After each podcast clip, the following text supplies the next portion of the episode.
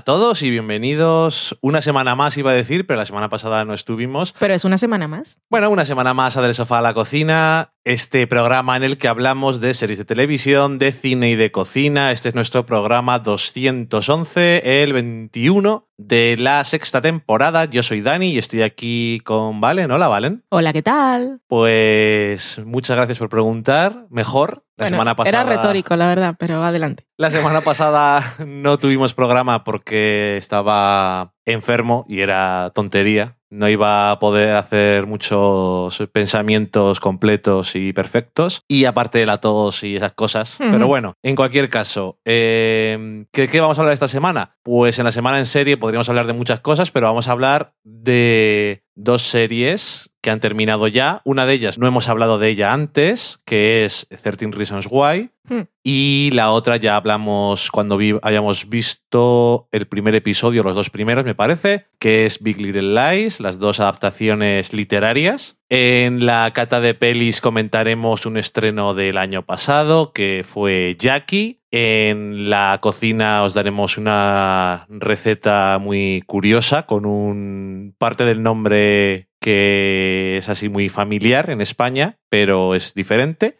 Qué misterios. Qué misterioso, ¿verdad? y nada más, al final la sobremesa, como siempre, para comentar lo que nos habéis dicho durante estas semanas. Dicho eso, vamos a la semana en serie.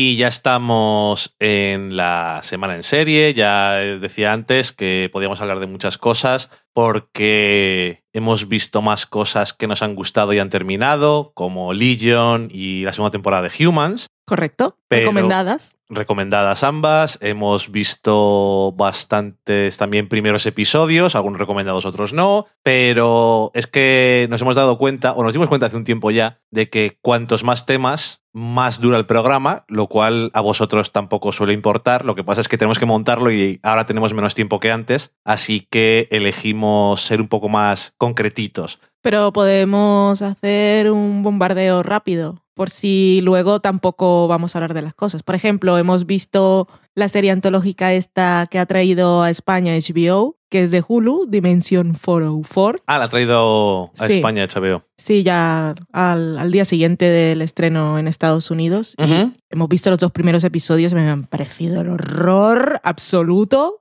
Eh, de, no sé, el planteamiento no me parecía atractivo y la realización es muy cutre, que si la realización es cutre no pasa nada, pero tampoco me aporta otra no, cosa. Que, que te decía que parece como un homenaje a The Twilight Zone hasta en el dinero que tenían para hacer los episodios y entonces tenía gracia, ahora no tiene gracia. Mm. Y si por lo menos los episodios fueran de 20 minutos, como The Twilight Zone, pues entonces... O el narrador saliera detrás de una columna y te hace un poco de gracia, te despiertas, Sí, que lo del principio se parece bastante y eso, y tiene gracia, pero... pero no sale el narrador Bueno. detrás de una columna que se molaba un montón. Era lo y, mejor. y tampoco habla al final. No, no, la Bueno. más, ¿no? No, habla al principio solamente. Eh, lo peor de todo no es que tengan poco dinero y todo esté grabado con planos cortos, porque no se puede ver que están en un, en un escenario, Ya. en un decorado de mierda. Y empezar el primer episodio con una historia de clones cuando no tienes dinero es horrible, porque solo hay uno que, que se puede ver que son varios, pero en algunas escenas. Luego al final, que se supone que es la revolución, solo sale una vez.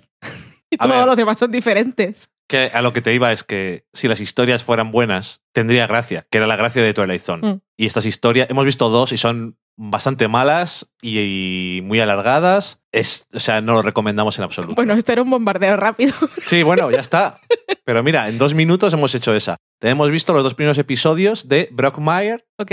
que la ha estrenado en Estados Unidos y IFC. Aquí no sé si la traerá alguien, pero me imagino que Por como ahora, ahora tenemos de todo. No me he enterado de nada al. Bueno, pues si la trae alguien, podéis verla, os guste o no os guste el béisbol, porque va un poco de béisbol, pero realmente da un poco igual. Eh, Es una comedia de 20 minutos, tiene un par de actores conocidos y que son buenos. Y está bien, no sé, está curiosa. Hmm. No diría, voy a hacerme un maratón con todos los episodios. No. Pero a lo mejor si le cogéis el tranquillo os puede gustar bastante. Eh, los protagonistas son Frank Azaria y Amanda Pitt. Hank Ah. Hank. Pues yo creo que he escrito Frank en algún sitio.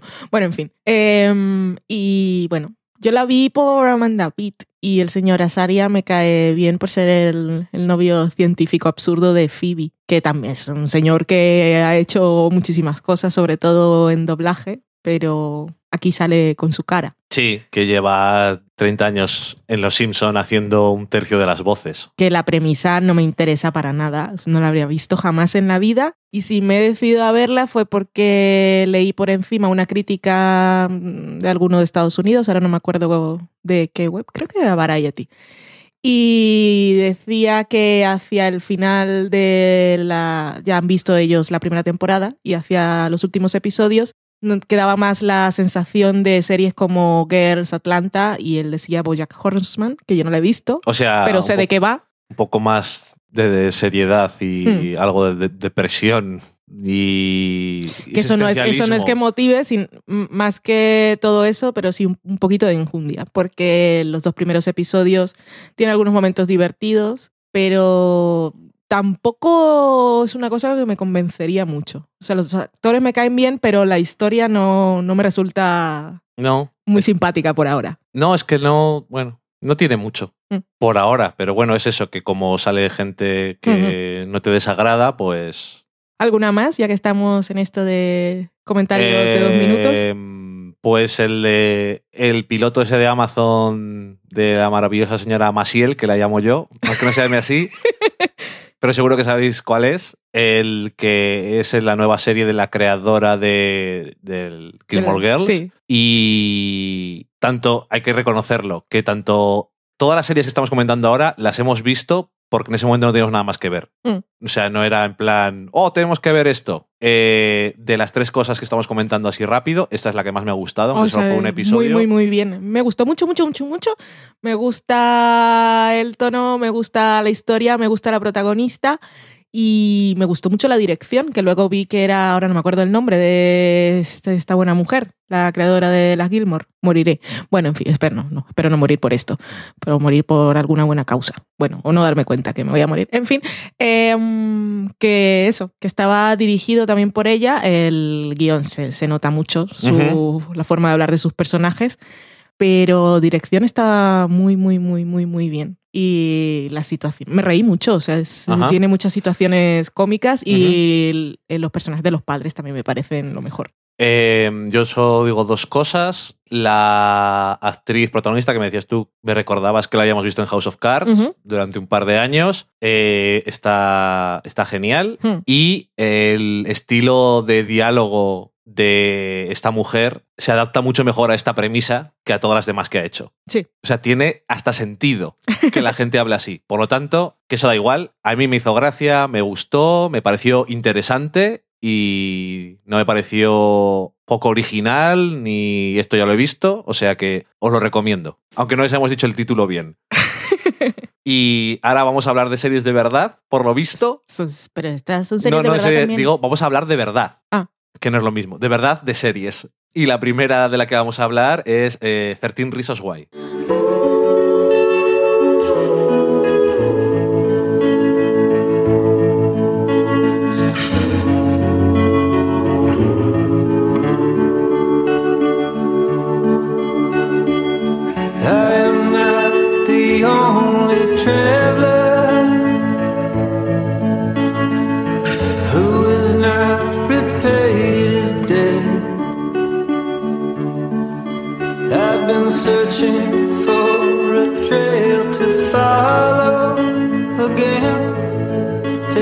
Me to the night we met.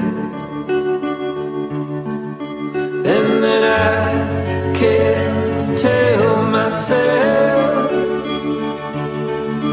what the hell I'm supposed to do. And then I can't tell myself not to ride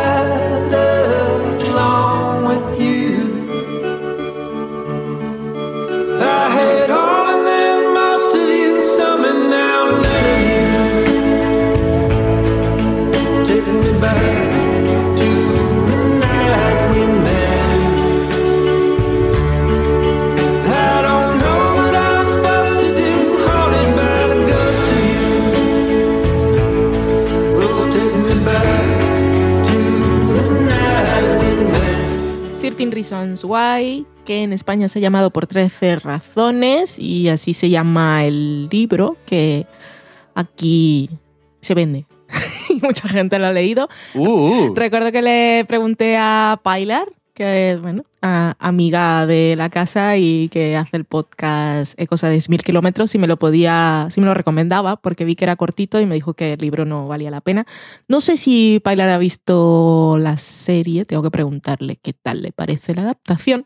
En fin, eh, pues sí, es una adaptación de una novela de estas de Young Adult eh, para gente jovenzuela y la serie está protagonizada también por actores jóvenes que se supone que están en el instituto. Bueno, se supone no, están en el instituto. Los actores tienen por ahí 20 años y tal, pero dan muy bien el pego. Y la premisa, bueno, vamos a comentar sin spoilers, eh, tanto esta como Big Little Lies al principio, pero yo creo que si nos apetece también podemos comentar alguna cosilla más, ya avisaremos el momento. No sé si 13 Reasons Why, serie de la que no hemos hablado antes, y no sé si es necesario hablar con spoilers. Más que necesario, igual a mí me apetecería. Ok, es que no sé si no es tanto como el Big Little Lies, me gustaría a lo mejor más sacarme cosas más explícitas. Bueno, pero dejamos aquí la veda abierta. Ah, por supuesto, avisaremos. O sea que por ahora si no va a ser de tranquilos. repente.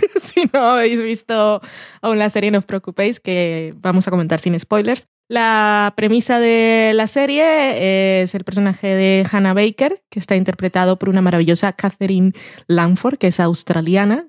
Y nos enteramos luego si leemos la ficha técnica, porque ya sabéis que todos los actores que llegan de fuera hacen muy bien sus acentos y pasan por americanos tranquilamente. Y Hannah Baker es una chica de 16 años que está en el instituto, se ha cambiado de ciudad, es nueva. Y, y cuando empieza la serie, ella se ha suicidado. Y se llama por 13 razones, porque ella antes de, de que ocurriera el hecho en el que se quitaba la vida, decidió grabar una serie de cintas de audio en las que explicaba las 13 razones por las que se quitó la vida. Y cada una de esas razones es una persona. Y las personas que son responsables, las cintas les llegarán a sus manos de alguna manera. Así que no es un spoiler, ella se ha suicidado para cuando empiece la serie, aunque yo soñaba y anhelaba de que al final Yo decía, igual No el ocurriera. giro es que no se ha suicidado. no, luego, precisamente ahora que estaba mirando cosas en Feedly, eh, había una entrevista con el autor de la novela que decía que se lo planteó en un momento, que el, el final, se había, había contemplado el final, eh, que ya fuera un intento y al final era como pastillas en, en esa idea y al final alguien la rescatara. Pero que se dio cuenta de que eso no tenía ningún No. sentido y le quitaba toda la intensidad a, a la experiencia que ella había sufrido. Sí, lo que pasa es que como según va avanzando la serie le vas cogiendo cariño, Sí, es eso, es que la ves tan llena de vida y la la actriz está tan bien y el personaje tan bien que de alguna manera, o sea, ya sabes que está muerta y dices, jolín.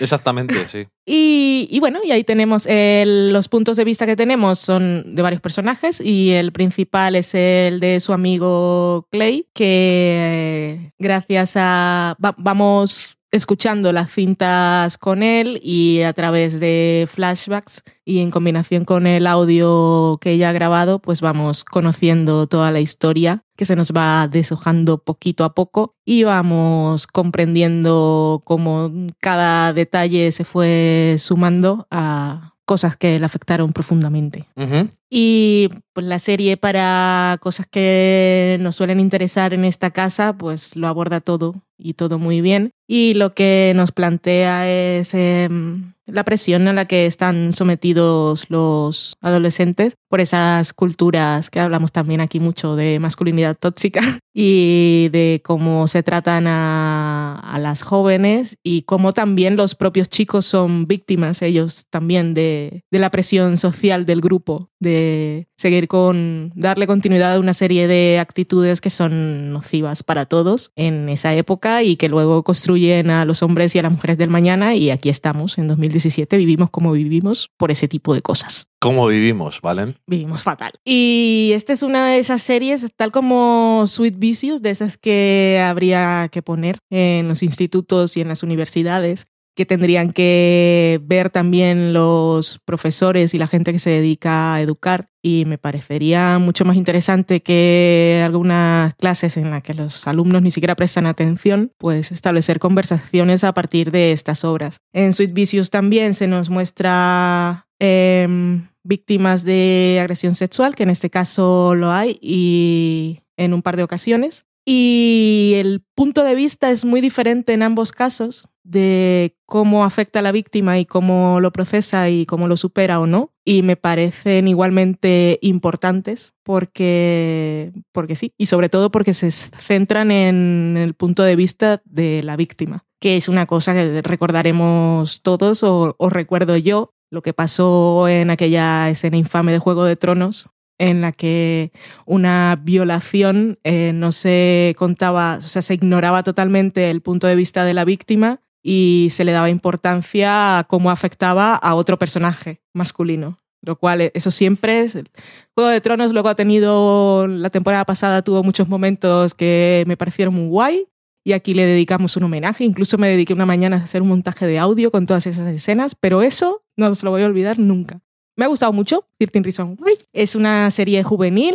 Espero que eso nos eche para atrás porque está muy bien. Y es que el personaje de ella es totalmente adorable. Pero la serie mantiene, se mantiene muy bien en sus, tres en sus 13 episodios, que aparte están construidos cada uno como un episodio ya que se dedica a, a, cada personaje, a cada responsable, eh, te puedes acordar de cuál es cada uno y cuál es el tema del que habla cada uno, que es una cosa que luego con las series de Netflix sabemos que suele quedar un poco ahí eh, difuminado, que uh -huh. como están construidas para verse un episodio tras de otro, que puedes apuntar mejor a el episodio sí. en el que se habla del fotógrafo. Sí, que yo recuerdo cuando vi los cuatro primeros episodios en Screener, tenía una libretita al lado y, y me fue muy fácil eh, hacer cuatro apuntes porque eran el episodio D, no solo del personaje, sino el tema que se trataba, que está muy bien. Y yo os la recomiendo mucho, mucho, mucho. Muy bien, pues pues nada, eh, a mí también me ha gustado mucho y me ha parecido que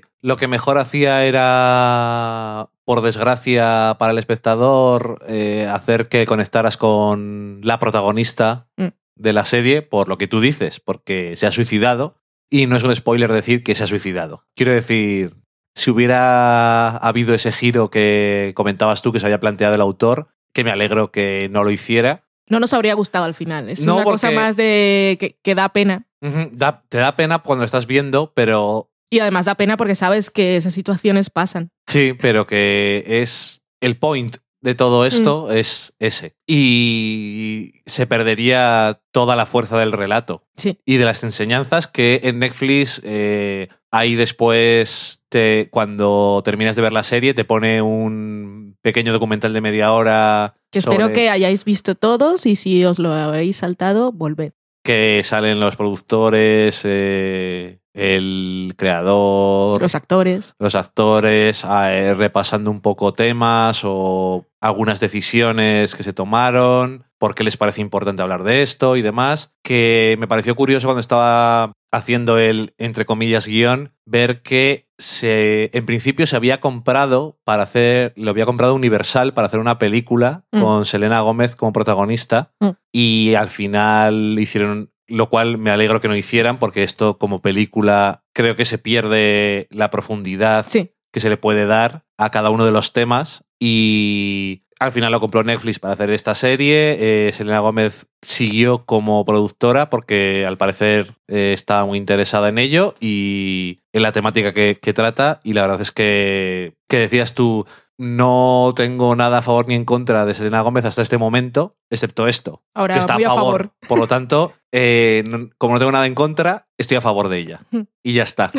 Ha ganado un punto positivo. Ahora está por encima de cero. Y sí, no, desde luego que decíamos, me acuerdo cuando hablábamos de este proyecto antes de que lo vieras en Screener y eso, que era muy curioso porque cuando lo venden era Selena Gómez y Tom McCarthy, el señor de Spotlight y que también vimos en, en la quinta temporada de The Wire y una adaptación de una novela juvenil y todo era como una mezcla muy surrealista cuando lo piensas, pero una vez que has visto la serie ves por qué, por ejemplo, Tom McCarthy, que parece una persona que está muy centrada en la temática de problemas sociales.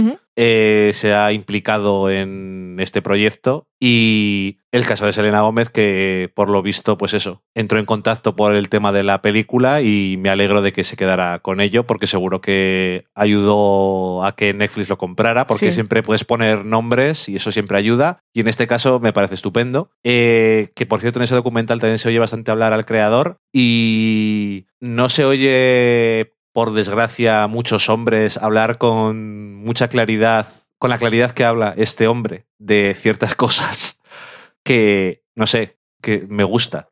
Que no. Que si fuera una mujer la creadora me parecería estupendo también, pero que ya que el productor ejecutivo, el que ha hecho la adaptación es este, este señor, me alegro de que tenga las ideas muy claras en general eh, eh, a mí me- que me ha gustado todo eso, que te quería preguntar una cosa, que es que también me ha hecho gracia cuando estaba en la Wikipedia, que te hace siempre esos resúmenes eh, de cuál ha sido el recibimiento que ha tenido de la crítica. Dice, la crítica ha sido positiva por eh, los temas que habla Sí. y tal, y ha recibido críticas negativas por la duración de los episodios. Y eso lo ponía en la parte del resumen, lo cual quiere decir que es una cosa como más, más que lo ha dicho, no lo ha dicho dos personas, sino que es como universal. Y no es la primera vez que en una serie de Netflix dicen eso. A mí en las series que me han gustado de Netflix no me ha parecido nunca que los episodios fueran largos. En las series que no me han gustado, todos los episodios me han parecido largos. Por lo tanto, no entiendo muy bien eso. Es que siempre hay que. Bueno, a mí también me gusta a veces buscarle las vueltas a las cosas y ser tiquismiquis. A mí no me ha parecido que los episodios fueran largos. Me ha parecido que duraban lo que tenían que durar porque me parece que son temas complejos y que además, si son eh, para un público juvenil y para que les llegue la temática de verdad, tiene que estar tratado de una forma realista y no simplista, porque si no, no se lo cree nadie. Sí, a mí no me parecieron largos.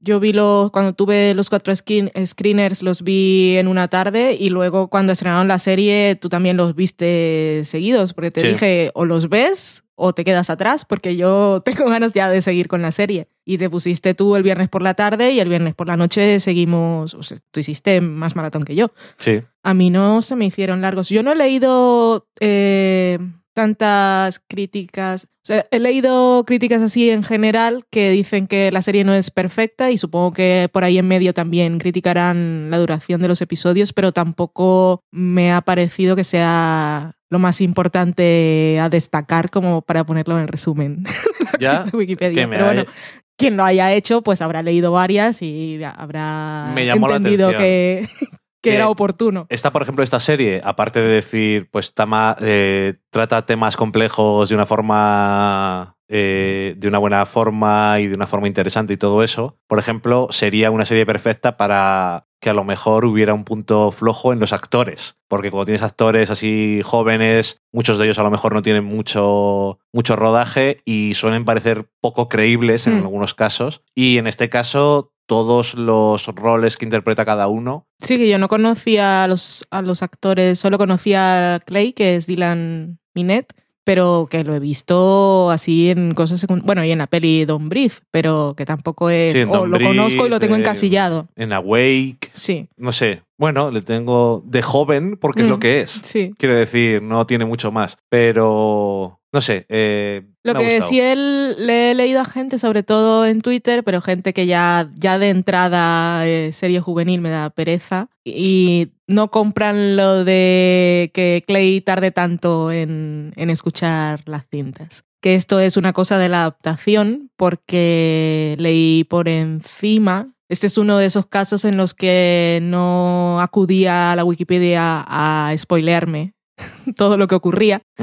Así que lo leí después y eh, si no recuerdo mal, y creo que te lo comenté a ti, en el libro Sí. él las escucha todas en una noche. Yo- y en el libro tampoco está pues, la trama de los padres ni la denuncia al instituto y estas cosas, que es algo que han añadido a la adaptación. Pero a mí me resulta muy mm, creíble desde el punto de vista del personaje de Clay que no quiera escucharlas eh, en maratón, en, en Bueno, Pero es que no, being so- listening. no solamente los demás personajes que escuchan las cintas, las escuchan en maratón. Mm, algunos varias veces. Pero no solamente su conexión con la protagonista es diferente que la de los demás, sino que además, y eso es una cosa que introducen en la serie, él tiene un problema, no, no se especifica nunca, No. pero parece que es de ansiedad, Sí, que ha tenido problemas de pesadillas y, y en algún momento lo dejan caer, que le cuesta escuchar una cinta entera sin que le dé un ataque, un ataque de pánico. Quiero bueno, y aparte de... y de todas formas, eh, si ese es el único problema que tienes, no sé, y es que me parece que ese es el único momento de toda la serie en el que tienes, en el que tendrías que hacer el suspensión de la credibilidad. Sí, pero a mí no me hace falta porque aun, aun quitando los problemas de ansiedad emocionales que él pueda tener, es la, la conexión con Hannah que tenía y, y sobre todo el shock que es para él eh, descubrir cuando empieza a escucharla que si ha recibido las cintas es porque es responsable. Y Ajá. él, como vemos durante varios momentos que algunos son graciosos, pues no, no, no, no se entera se de algunas cosas. Pero, pero a- aparte me parece muy interesante mostrar desde el punto de vista de un chico que no se da cuenta de las cosas que le pueden afectar a una chica.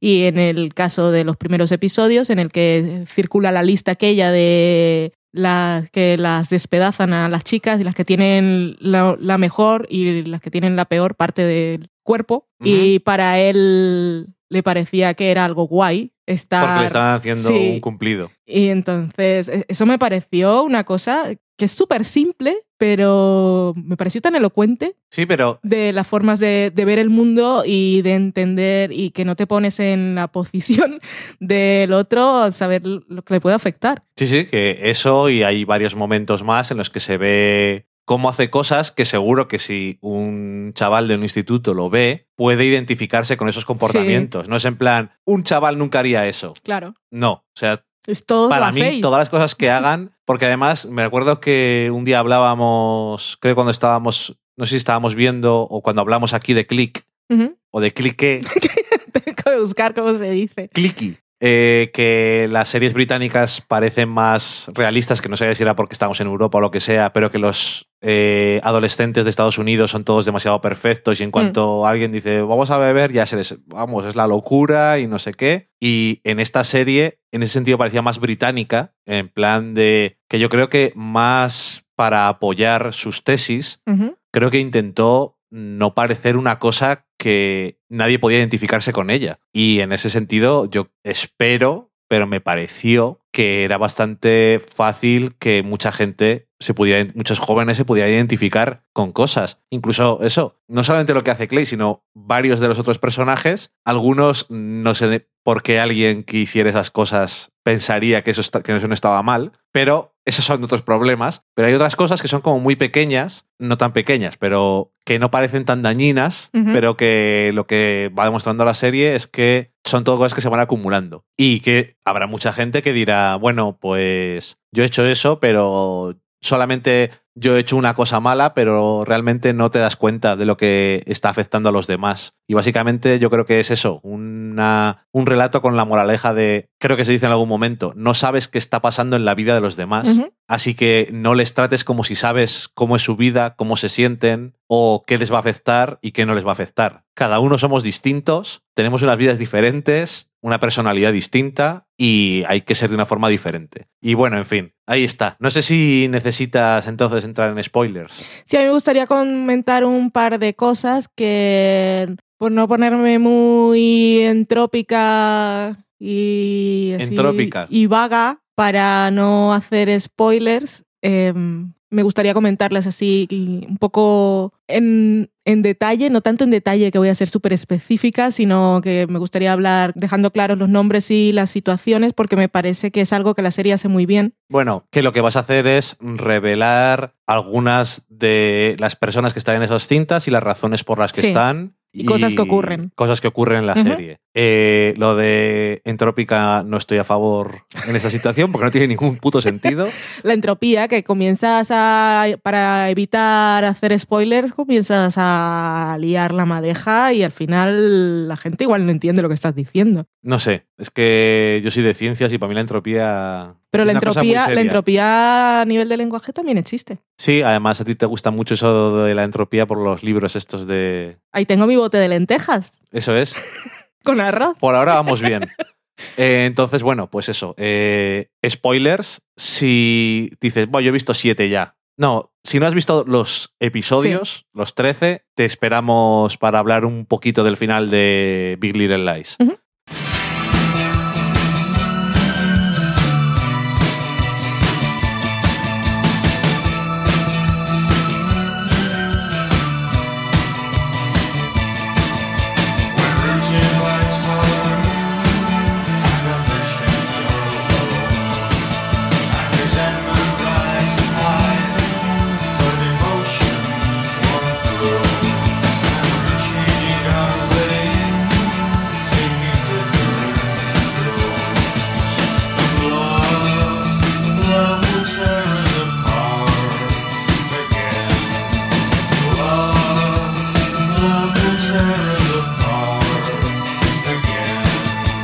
Ujú. Cuéntanos, Valen. Pues quería comentar un par de cosillas. Uno, eh, y esto es cuando vimos luego el documental ese de media hora, pues eran cosas que había pensado yo durante los episodios y es un poco... Me dio rabia que me lo contaran ellos, pero de todas formas lo, lo quiero destacar.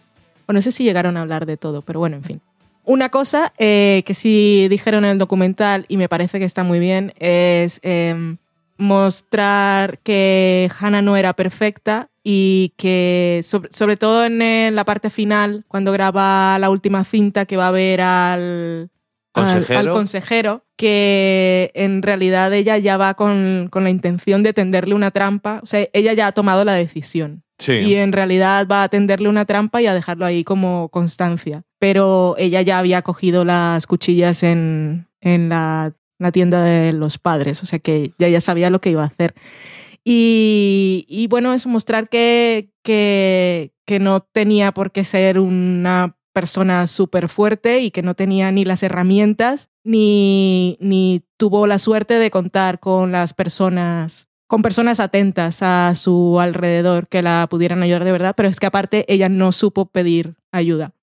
Pero eso es una cosa. Lo otro que quería comentar era eh, con referencia a la representación de las duras escenas de violación. Y a la Que viene avisado al principio del episodio. y que me parece bien, es una cosa que a mí siempre me pone muy mal, pero que cuando están hechas con una intención de contar algo, pues las valoro y las respeto y las sufro ah, con, con la decisión de hacerlo porque ya sé lo que me voy a encontrar. Por un caso, no es solo la violación de ella, tenemos primero la de Jessica. Y aparte de que, que ella se queda congelada y no puede reaccionar y que luego está muy bien un momento en el que Clay le dice a Jessica que ella, mm, Hannah, te, te- bueno, no, no te supo apoyo, no te supo ayudar. O Sí, sea, que le te- falló. estaba, es- tenía ya también otras cosas. Ahí falló, que eso está muy bien también que lo haga la serie, que no la muestre como un ángel de perfección. y que podemos pensar todos que en situaciones así podríamos hacer mil cosas, pero luego ponte allí, tal como estaba ella, con el trauma que tenía, eh, borracha y encerrada en un armario. Y que las cosas pasan muy rápido Pues sí, y no sabes muy bien lo que está ocurriendo. Por eso el episodio ese es dedicado a Justin, que es el que, desde su punto de vista, No, pero es lo otro que quería contar, es que esa situación nos viene contada a través, eh, a través de tres puntos de vista y ninguno es el del violador, como también ocurre luego con la violación de ella y, la horrible persona es la misma, que es Bryce. Pero eh, la de Jessica la tenemos desde el punto de vista de Jessica cuando, cuando comienza a reconstruir aquella noche y a darse cuenta de lo que pasó. La tenemos desde el punto de vista de Justin, que tampoco tenía las herramientas para actuar de otra forma y ahí también tenemos la presión social y aparte de que está abandonado por el mundo y de algún que las motivaciones no son las correctas, pero que puedes entender de alguna forma cómo, cómo se dejó eh, llevar por la situación. Y lo tenemos también contada desde el punto de vista de Hannah, pero que me gustó eso que lo contara desde los tres puntos de vista de estas personas, eh, que nos contaron tres cosas diferentes, no versiones distintas, sino que le aportaban algo nuevo a la situación y que es, eh, no le dieran nunca la oportunidad de justificarse ni de explicarse a Bryce, porque es que no tiene ningún tipo de justificación. está bien que, aunque la serie deja claro que las cintas son el punto de vista de Hannah, Mm. y por ejemplo, en el caso de Zack dicen yo no tiré la nota, la tengo guardada y, y todas esas cosas, no eso, eso no quiere decir que las cosas no pasaron. Sí, sí. Quiere decir que no se inventa las cosas, pero sí hay cosas que son desde su punto de vista porque no es omnisciente. Ajá, Y eso también me gusta porque si no es como, ¿y por qué coño sabía eso? claro. Y realmente no hace falta que sea todo perfecto en ese caso y de hecho creo que queda mejor. Eh, y otra cosa que quería decir, ya que estábamos en spoilers, es que lo más cercano que tiene la serie a un villano sería Bryce, pero aún así, de una forma completamente indirecta, la serie también está hablando de cómo se crea. Y directa, yo creo que más directa, indirecta porque no se centra en él, pero nos lo deja muy claro. Quiero decir, eh, no directa en el sentido de, te voy a contar Mm. por qué Bryce es como es. No justificarle ni nada de eso, pero sus padres nunca están en casa, eh, son millonarios y le dejan hacer todo lo que quiere y nadie le pide nunca como es el capitán de un equipo, no sé de cuál, porque no sé si es baloncesto, rugby o lo que sea, porque es que Baloncesto. salen varios. Mm, Eh, mm, lo que él hace no tiene consecuencias correcto. y no se le no se le pide que dé cuentas de las cosas que hace. Entonces, que se le ve que hace lo que le da la gana, básicamente. Pero no solamente porque el colegio le deja en ciertos sentidos, sino porque sus padres nunca están ahí para decirle qué es lo que tiene que hacer y tiene todo lo que necesita y más y hace lo que le da la gana. Y supongo que esas cosas se juntan todas y ¿qué es lo que pasa? Pues que todas, entonces supongo que todas se merecen. O entonces supongo que todas están pidiendo que las violen. O supongo que, bueno, Lo que dice. lo que diga. Pero que es que es una conversación la que tiene cuando tiene Clay cuando está grabándole, que es muy reveladora de cuál es el punto de vista que él tiene. Y es que se lo estaban pidiendo. Por lo tanto, no ha pasado nada. Y luego también cuando tiene la conversación con el consejero, que aquí, por ejemplo, en España suele ser más orientador. Sí, que, no, creo que ese es el nombre en realidad. Ok. Em, que le dice, pero le dijiste que no, o no sé qué. Y que lo que decías es cierto. Que lo dice, creo que lo que dice, el que lo dice es el autor del libro. Que en el documental. Que Hannah realmente va allí y le está. No sé cómo se dice en castellano la expresión esta que es Está poniendo a prueba. pero es eh, que le está poniendo todas las cosas para que fracase. Mm, Quiero decir que entra allí y le está poniendo todos los peldaños para que llegue a una puerta en la que pone eh, no has hecho nada. No, no está poniendo cosas de su parte.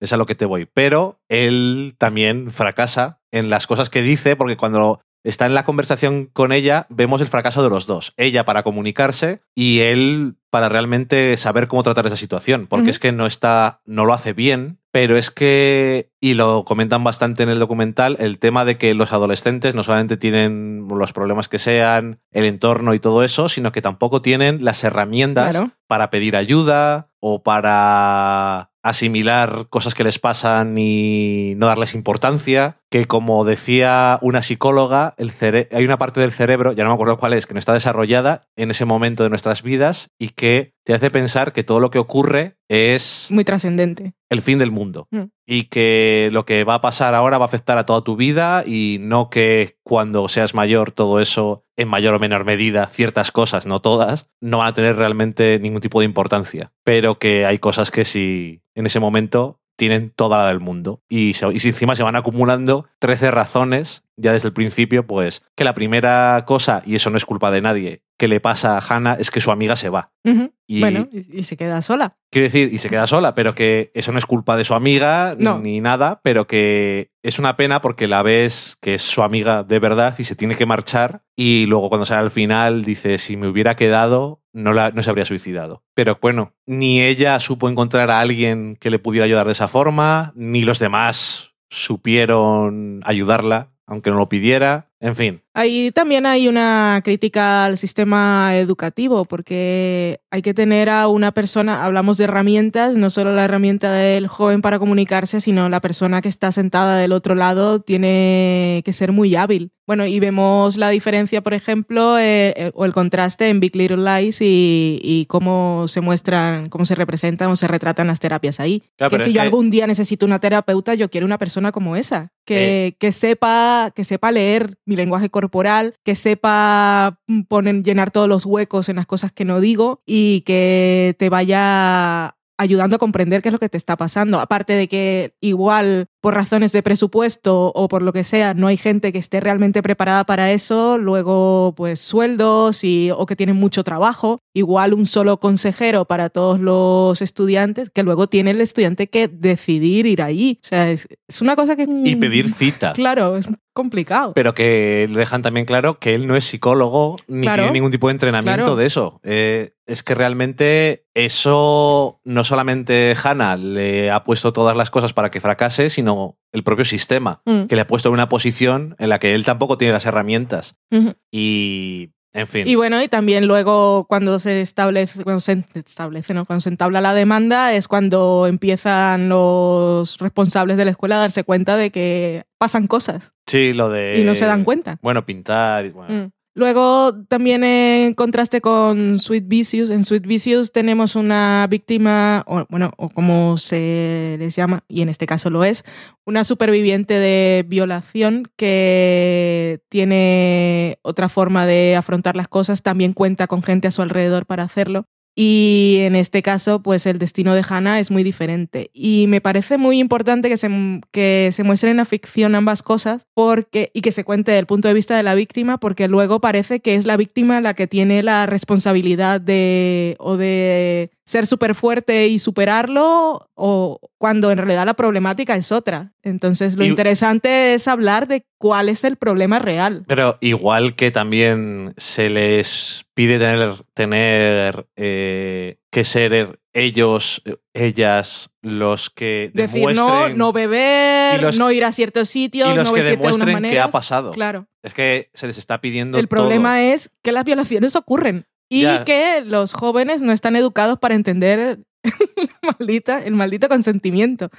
Sí. Ah, Hay una cosa que circula mucho en, en sitios de Instagram que es em, sobre todo cuando los jóvenes, cuando las jóvenes han bebido mucho y, y es un mensaje dirigido a los chicos, aunque las violaciones también ocurren a los chicos, pero bueno, en este caso que es el más extendido, eh, lo que dicen es si no puede, si no está lo suficientemente consciente para decirte que sí, tampoco lo está para decirte que no. Entonces no asumas su silencio como consentimiento. No me ha dicho nada, por lo tanto es silencio administrativo. Claro. Eh, Y luego la otra cosa es eh, la escena del suicidio de Hannah, que es dura de ver, que es una cosa que no estamos para nada acostumbrados. El suicidio siempre en la ficción son pastillas, es lo como te, gustaría, como te gustaría a ti irte. que es muy fácil. Es lo que siempre dices, vamos. Y eso está bien, mostrar que no es tan fácil y mostrar lo duro que es, pero aparte que, que todo, todo lo que hemos visto durante la temporada ha sido también, aparte de emocional, muy físico para ella o muy relacionado con su cuerpo. Entonces, Ok.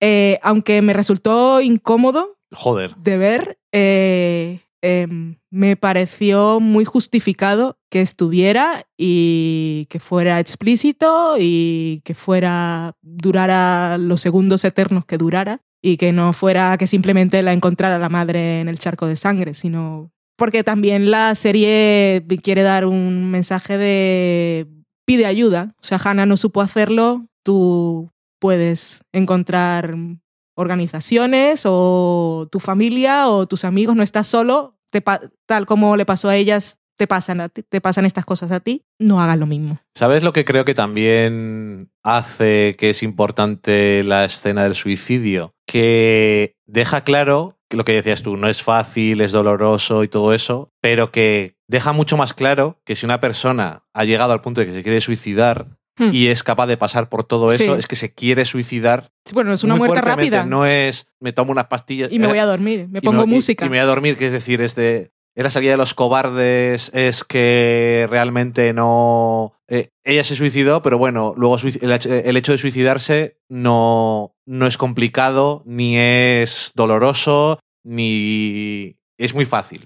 Sí, y realmente lo que nos dice eso, eh, en el universo en el que está la serie, es que sus padres tienen una farmacia, es que si ella ha tomado esa decisión, está, está en el mm, punto de que en realidad no quiere que nadie llegue a rescatarla, Ya. porque si no, las pastillas también tenía acceso y ahí siempre hay un margen de tiempo en el que aparezca alguien. Sí. O sea, ella en realidad en ese momento ya no estaba pidiendo ayuda, nunca supo pedirla, pero en ese momento ya era, no hay vuelta atrás. Ya. Y bueno, para terminar, no sé si tienes algo más que decir. No. Quería decir que me gusta el. Pese a la muerte de Hannah, me gusta el aire positivo con el que termina la serie. Ujú. En plan de. Hemos aprendido algo. Por lo menos alguien ha aprendido algo. Sí. No sabemos todos los demás cómo van a estar afectados por que todo algunos esto. no acaban. Algunos no han aprendido nada. algunos acaban con la misma suerte. Y algunos sí, pero bueno, eh, que y otros están preparándose para hacer otra cosa que Mm. eh, estamos muy familiarizados, por desgracia, en Estados Unidos, que es el tema de las masacres Mm. por otros estudiantes y demás, que es una cosa que realmente es endémica de Estados Unidos. En el resto del mundo eso no pasa. Y todos sabemos cuál es el problema que tienen con las armas en Estados Unidos y poco no es el tema del que vamos a hablar, porque realmente no, no se Mm. dedica a eso la serie, pero es otro, eso es otro asunto. Luego, conforme vas viendo la serie, tam- también puedes pensar que cualquier otro personaje puede sentirse tan solo y tan herido que pueda decidir lo mismo que Hannah. Sí, sí, sin duda. Pero bueno, eso que no sabemos la mayoría de los demás, pero por lo menos una persona ha aprendido algo. Mm. Y eh, a lo mejor, que a lo mejor dice alguien, bueno, pero realmente no era, esa persona realmente no necesitaba lo mismo que necesitaba Hannah, pero realmente eso no importa. Simplemente eh, Sky se llama Sí. esta chica, una persona que había sido amiga suya, pero luego desconectan y es una chica que es un poco rara para los estándares de los demás y eso Y tampoco tiene amigos. y no tiene amigos, pero simplemente se da cuenta de que otras veces cuando habla con ella, porque es bastante, eh, Clay es bastante abrasivo algunas veces y a veces sin razón. Pero para que está pasando, es, está es pasando joven por y es algo. intenso. Es joven, es intenso y está pasando por Sí. algo muy intenso. Y entonces, Es que yo estas cosas Cuando afortunadamente no las viví. no, yo, yo tampoco. Pero bueno, eh, que cuando termina eso se da cuenta de que a lo mejor no está preveyendo que vuelva a ocurrir algo similar, Mm. pero no importa. Simplemente que lo que tienes que sacar de esto es, tengo que tratar a los demás para que no se suiciden, que tratarles mejor, sino simplemente que hay que tratar mejor a los demás. Y ya está, muy simple. Y, y asumir que no sabes qué es lo que están pensando, cómo es su vida, y tener empatía, preguntarles qué, qué tal les va la vida y escucharles de verdad. Mm. No se trata de, tengo que conseguir que no se suicide nadie, porque para empezar, como bien dices tú, dependiendo del punto en el que encuentres a alguien así, no hay nada que hacer, porque no solamente son las circunstancias, también son las personas. Pero es un tema muy complejo. En fin, socorro. Esto tiene mucho para hablar y menos mal que solo teníamos dos series Sí. para comentar, porque ya se nos ha ido de las manos. Pero nos ha, nos ha gustado Mucho. esta serie y, francamente, ni, no tenía ninguna opinión a favor ni en contra. Cuando Valen vio los cuatro primeros, dijo, me ha gustado mucho, quiero, por favor, vamos- ya después ir viendo, porque si no, es como cuando empezaba la quinta temporada de Mad Men, o te pones al día o que te den por saco. Y, mm, y la verdad es que me ha gustado mucho. Y es de esas cosas que, como decías tú antes, yo es que espero que lo vea la gente que lo tiene que verlo. Mm. Pero llegado a un cierto punto, me da igual que lo vea la gente en general. Sí. Porque realmente todo el mundo necesita aprender estas cosas. Si hay gente como de nuestra edad que tiene niños y son más pequeños, pues ya lo sabes para el futuro. Que algo vaya haciendo mella en esa sociedad de Estados Unidos que tiene tantos problemas, algunos que compartimos los demás y otros no tanto, pero en fin, No, y simplemente en el día a día estar más atento a la gente que te rodea y a los amigos y aparte del qué tal, también ser un poco más perspicaz y ya que conocemos a la gente, reconocer cuando estén de bajón y, y estar ahí, que para Bueno, eso sí, estamos en el mundo, pero para eso- ayudar a los demás. Eso y, y también que la gente reconozca ciertas cosas como agresiones. Mm, Porque hay cosas que claramente son agresiones, aunque por desgracia todavía hay gente que no se da cuenta, Mm. pero hay otras cosas que la gente, micro o no, no se da cuenta de que eso hace mella y que es algo... A mí lo de los horrible. micromachismos que se usan en inglés y en español me parece lo peor. eh, la el micro, nomenclatura. el micro, nada. O sea, son lo que son, no le quites importancia. No, ya, sí, yo te entiendo perfectamente. Eh, lo que pasa que yo creo que de alguna forma, no sé si te va a convencer o no, que me imagino que no. No. Me gusta cuando no tienes ideas preconcebidas. No, porque yo entiendo de dónde surge. Pero yo te digo que yo creo que es útil porque gente que no entiende ciertas cosas, Pero el micro le resta importancia. eh, ok, pero, Es como, bueno, no es para tanto. vale, pero la gente que no entiende, si le metes todo en el mismo saco, en su mente que ya no quiere entender, El micro no hay. se No, es que. Yo creo que hay cosas dentro de. Hay un rango muy amplio de horribilidad dentro de todas las cosas que se pueden hacer a alguien. Y habrá gente que no en su cerebro no es capaz de comprender que todo es malo y que hay cosas que si las metes todas juntas en el mismo saco, entonces lo que harán en vez de darle importancia a unas pero a otras no, no darle importancia a nada porque está todo dentro del mismo saco. Si haces otro saco, aunque la nomenclatura no nos guste, Fuera sacos. no sé. Es que son piedras que nos caen a todos encima. O sea, Yo, yo creo, yo creo que esa nomenclatura aparece porque por un aumento de la sensibilidad de la sociedad. Entonces, a lo mejor no nos gusta y no nos gusta, igual que lo que te gusta a ti tanto de cultura de la violación, es que no pero son términos que aparecen porque se habla de esas cosas. Y a lo mejor un día llegamos a un punto en el que no necesitamos esos términos, pero yo creo que ahora no, son sí, yo necesarios. entiendo que hay que ponerle nombres a las cosas, pues hasta que las cosas no tienen nombre no existen. Porque los seres humanos funcionamos con el lenguaje. Si algo no es. tiene nombre, es una, es una cosa, es un, no es nada. Exactamente. Y entonces, es que es- bien, cultura de la violación, Eso- yo odio el término porque está... Porque tiene cultura. Yo ten- claro, yo tengo el concepto de cultura, que aparte de tradiciones y las formas de comportarse de una sociedad y todo eso, pues tiene como un- una connotación un poco más culta para mí. O sea, abarca cosas que son positivas. Entonces, cuando está la cultura de la violación es algo que a mí me choca siempre, pero entiendo que, que, eh, que exista el concepto y además al darle nombre, pues podemos hablar de ese terrible Sí, de sí. esa terrible cosa que es que, que exista un conjunto de actitudes que se ven normalizadas. Yo por eso creo que el hecho, los micromachismos y microagresiones, que me gusta un poco más, microagresiones, me parece que es útil porque si no se llamaran así, se llamarían cosas que pasan Sí, o no se llamarían de ninguna forma, es lo que hacemos. Entonces, metiéndolos en esos saquitos de negativos, estamos haciendo algo. Ya sé que no son micro y que parece que le estás quitando importancia, pero de primeras le estás dando ya una importancia. ok, vamos a, vamos a llegar ahí a un punto medio de entendimiento de que el ponerle nombre nos permite hablar de ello. Yo creo que. Yo creo que es útil. Ok. Big Little Lies.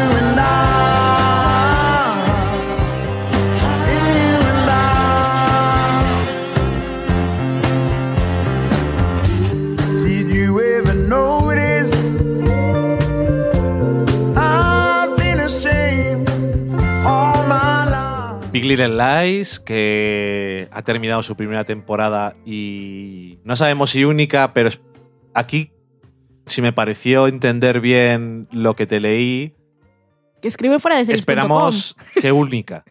Yo espero que única, sí. Eh, la Big Little Lies adapta una novela del mismo nombre y ha contado toda la historia de la novela ya en, en esta temporada. Yo creo que es que no. Lo que pasa es que ha funcionado tan bien en HBO, ellos no se lo esperaban porque tenía nombres que a nosotros nos puede decir, oh sí, pero es una historia de mujeres. Entonces ellos no se esperaban de es una ninguna historia manera de mujeres. de ninguna manera se esperaban que, que fuera a petarlo como lo petó. O sea, ha alcanzado cifras que, claro, no llega a Juego de Tronos ni nada de esto, pero, Pero es su- una superando, miniserie. superando cosas que ya estaban en el pasado. Pero es una miniserie de HBO que so- tienen mucho reconocimiento crítico y Pero premios, no- pero nunca tiene audiencia. Una mierda. Por eso, John Adams le dan caso- un Emmy a mejor miniserie, Sí. pero ¿quién cojones ve eso? Y en este caso ha funcionado y aparte ha ido, o sea, no es que el primero fue bien y se mantuvo, sino que ha ido subiendo eh, con cada episodio. Y claro, entonces las entrevistas que salían después eran, claro, continuará y tal. Y entonces sale, por ejemplo, Reese Witherspoon sale en uno de esos vídeos que ha grabado con Laura Dern y de, respondiendo preguntas que le hacían los fans y dejaba caer así como que podía pasar. La misma Nicole Kidman también. El único que ha sido tajante ha sido Jean-Marc Ballet, que ha dicho la historia está contada. Pero luego con el final, que tienen ahí un efecto binocular, eh, dejan ahí un poco abierto a que pudiese continuar. A o sea, mí- yo si esto continuara, yo que hagan las tonterías estas que hacen de crear un nombre de marca y luego hacer sus antologías y que hagan lo que quieran y que contraten a las mismas actrices que me parecen fenomenales. Pero la historia, o sea, tal como está, yo no quiero saber nada más. Vale, eh, entiendo lo del final y, y todo eso, es entre comillas abierto, pero eh, yo no tengo ningún interés en que esta misma historia continúe y estos mismos personajes continúen. Espero, es que es tan perfecta tal y como está. espero que no lo hagan y que se resistan. Mm. Pero claro, Reese Witherspoon es la que es la, es la productora y es la que compró los derechos del libro. Sí, es que dijo, ella lo que dejó caer en ese vídeo, que duraba como 30 segundos, pero yo me puse súper nerviosa viéndolo, era que estaba en conversaciones con Liam Moriarty, que es la autora, para continuar la historia. Y Laura Dern estaba en el fondo y solo decía, "Mm, estoy aquí contigo, yo no voy a decir nada. Mm, Bueno, si sale, yo lo veré para Pero ver cuál no es, quiero que a ver cuál es el ángulo, historia. pero no quiero. No, es que no hace falta. Eso que continúen, si les ha funcionado bien, pues sigue contando Big Little Lies, Como si no hay. correcto. Em, bueno, Big Little Lies. os, os hablamos de los dos primeros episodios y son siete. Es una miniserie. Si no la habéis visto, id a verla. Está en HBO en, En España. España. Si no tenéis HBO en Y España, en un mes- Latinoamérica también, porque me escribió un WhatsApp Sara, mi hermana, que estaba súper deprimida porque se enteró de que no había más episodios porque leyó lo que escribí en fuera de series. Y dice que tiene HBO Go y que lo veía ella en su tablet porque lo veía, lo veía sola y que le estaba gustando mucho y ahora se había quedado totalmente desamparada, que no tenía serie. Bueno, yo le diría, Sara, es mejor que se acabe aquí. Que a partir de ahí es donde se pueden estropear las cosas. Pero bueno, eh, sobre todo una serie como esta, una miniserie, vamos a llamarlo miniserie porque es lo que es, por ahora, esperamos. Ya. Eh, esta historia concretamente y cómo la han contado, yo personalmente, teniendo en cuenta la historia que tenía que contar, quién es el centro de la historia y todo eso, quiénes son el- los protagonistas de la historia. Creo que es perfecta, tal y como la han contado. Es que ese final, que aparte no está en el libro, que yo lloré, uno de esos momentos de llorar, pero hoy no voy a llorar. porque- Bueno, Pero eh, me emocioné tanto con ese final y el montaje ahí con los insertos y las olas y lo que ocurrió. Oh, maravilloso. bueno, y la eh, canción es una canción de macho. sí. Es una canción muy conocida, pero en una versión más tranquila y cantada por una mujer. Es que me pareció todo tan perfecto. Sí, es la de los Rolling Stones. Em, que no creo que le sorprenda mucho a la gente cuando vean cómo se llama el episodio. Sí. Em, una canción muy usada, pero casi siempre que sale a mí me parece bien porque suele ser bastante... Bueno, eh, por si acaso recordar, eh, es una miniserie, como dices tú, es una adaptación de un libro de Liane Moriarty que ha adaptado David E. Kelly, que os puede sonar de sus 14 millones de cosas, sobre todo cosas de abogados. Ali McBeal, eh, Boston Legal, Harris Law, The Practice, Chica, bueno, en fin. Eh, todos los episodios los ha dirigido Jean-Marc Vallée. Oh, el- qué maravilla. Espera un momento, que estoy, que estoy con lo mío, déjame. Y además estaba también en la sala de montaje. Es que la serie es muy suya. Que Eh, no, no quiero quitarle mérito a David E. Kelly porque el trabajo de adaptación, yo me he leído el libro y me parece maravilloso. Y, y su parte tendrá, pero claro, toda la parte de dirección y montaje, o sea, el editor será otro, pero Jean-Marc Vallée estuvo, por lo que leo en entrevistas, estuvo en la sala de montaje y aparte de lo que él rodaba, pues tenía unas intenciones muy claras de cómo lo quería Em, montar. El director que ha hecho varias películas, aquí hemos hablado de varias. Tienes, tendrá serie nueva. Sí, Y eh, es la autora de Perdida y estoy un poco así, pero la protagonista es Amy Adams, el director es él y entonces digo, es la esto tiene de, que ser bueno. mm, ¿Cómo se llama? la, ella, No, la serie. la serie se llama Sharp Objects. Eso, objetos afilados. Eh, Gone Girl, que ya cuando hablamos aquí de ella, ya sabéis que nosotros no somos muy fans de la película. En general, pero más concretamente de algunas de las cosas que pasan. Creo que no estamos en la mayoría. No, no lo estamos.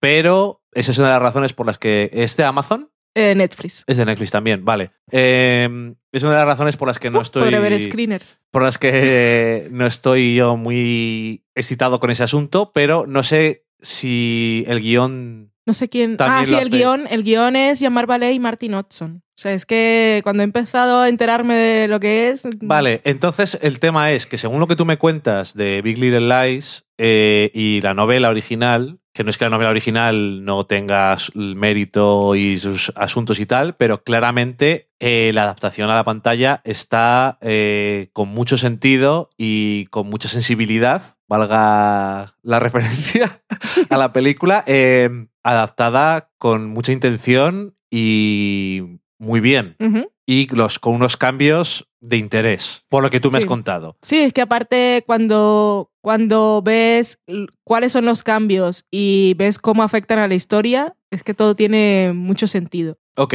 Que yo, por ejemplo, sin entrar en spoilers, hay un, un affair que no estaba en el libro, que me enteré yo antes de, que, de, de ver el primer episodio porque el, el actor que interpreta al personaje le gusta mucho a Vanessa, eh, de Ecos de mil kilómetros, y ella fue la que me dijo, oh, ¿y este quién es? Ah, ¿sale en algún lado ese señor? Santiago Cabrera se llama. Ah, Y entonces eh, busqué cuál era el personaje, ya había, ya había una wiki, una wikia antes de que empezara la serie y leí cuál era el perfil del personaje y dije, pues esto no está en la novela. Y dije, ¿y esto para qué? Qué innecesario. Y luego, ¿sirve para tantas cosas? sí. Em, desde luego. Bueno, la de Sharp Objects, para dejarlo de lado, eh, Jean-Marc Vallée, estupendamente. Martin nos interesa. Eh, las películas que os hemos recomendado algunas veces, como sobre todo eh, Crazy, que es de las menos conocidas, quiero decir. Mm, Eh, y luego Martin Oxon, que también la conocemos de bastantes cosas.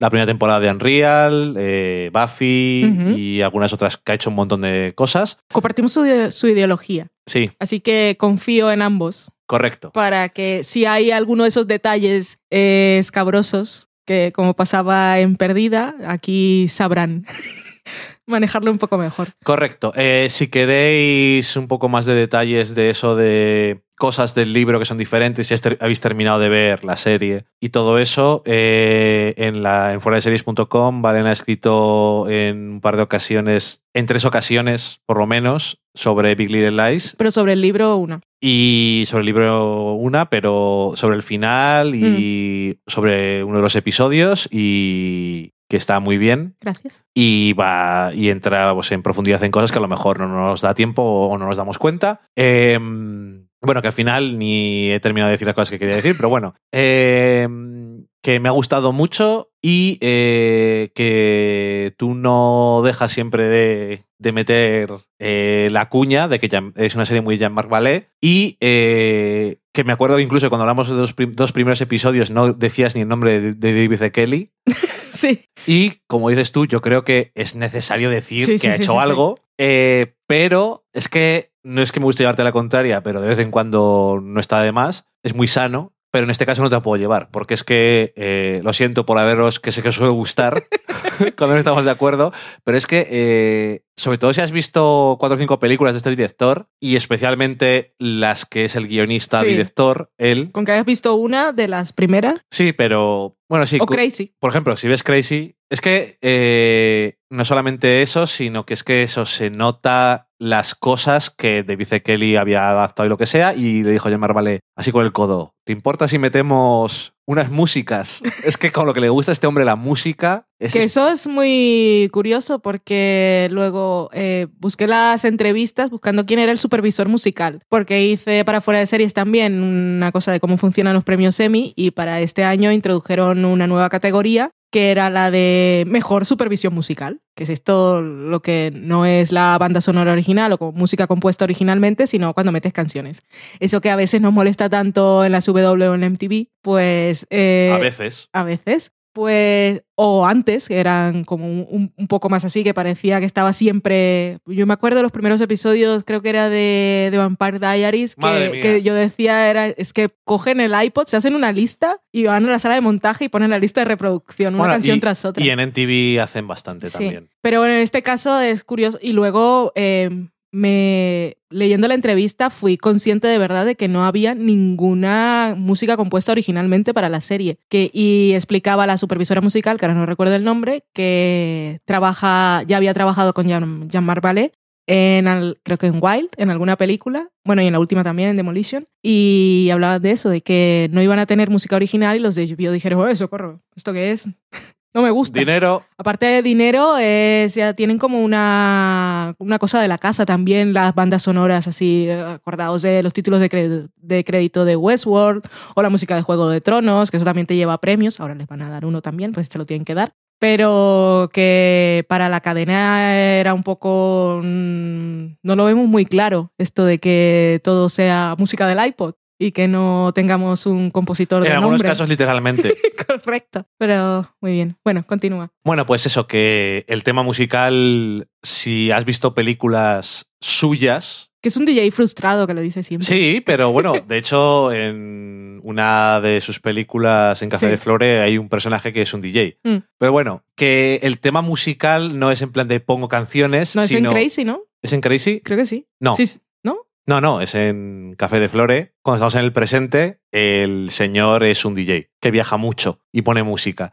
Ok. Y en Crazy también hay sí, elementos sí. de eso, pero es que normal, quiero decir, eh, no es, es que pone música, sino que es que la música está... Es otra si capa no, de si- texto. Si, no siempre, estaba pensando, pero creo que en toda la miniserie, toda la música, las canciones que salen, están en la serie, o sea, están metidas en el contexto. Mm. Son, se me ha olvidado la palabra que me enseñaste ya. Eh, diegéticas. Son diegéticas porque, o bien, eh, una de las cosas que se inventó este señor para eso fue que la niña pequeña, el personaje, le gusta mucho poner música y va con el iPhone y entonces en casa tienen altavoces Bluetooth o lo que sea y la pone en casa. En el coche la pone, eh, el Jane personaje de va Jane corriendo. va con los cascos escuchándola. Nicole, bueno, Celeste también tiene alguna escena en la que está escuchando música. Siempre está escuchando música y la música está ahí. Mm. Por lo tanto, es que se nota un montón si conoces sus obras en ese sentido. Y luego Pero- tienen una. Que, es que claro, que era lo que me confundía a mí. Tiene una, un tema que es bastante recurrente, que es totalmente instrumental, que ahora no me acuerdo quiénes son. Ah, Es que además me gusta el grupo y es uno de los pocos que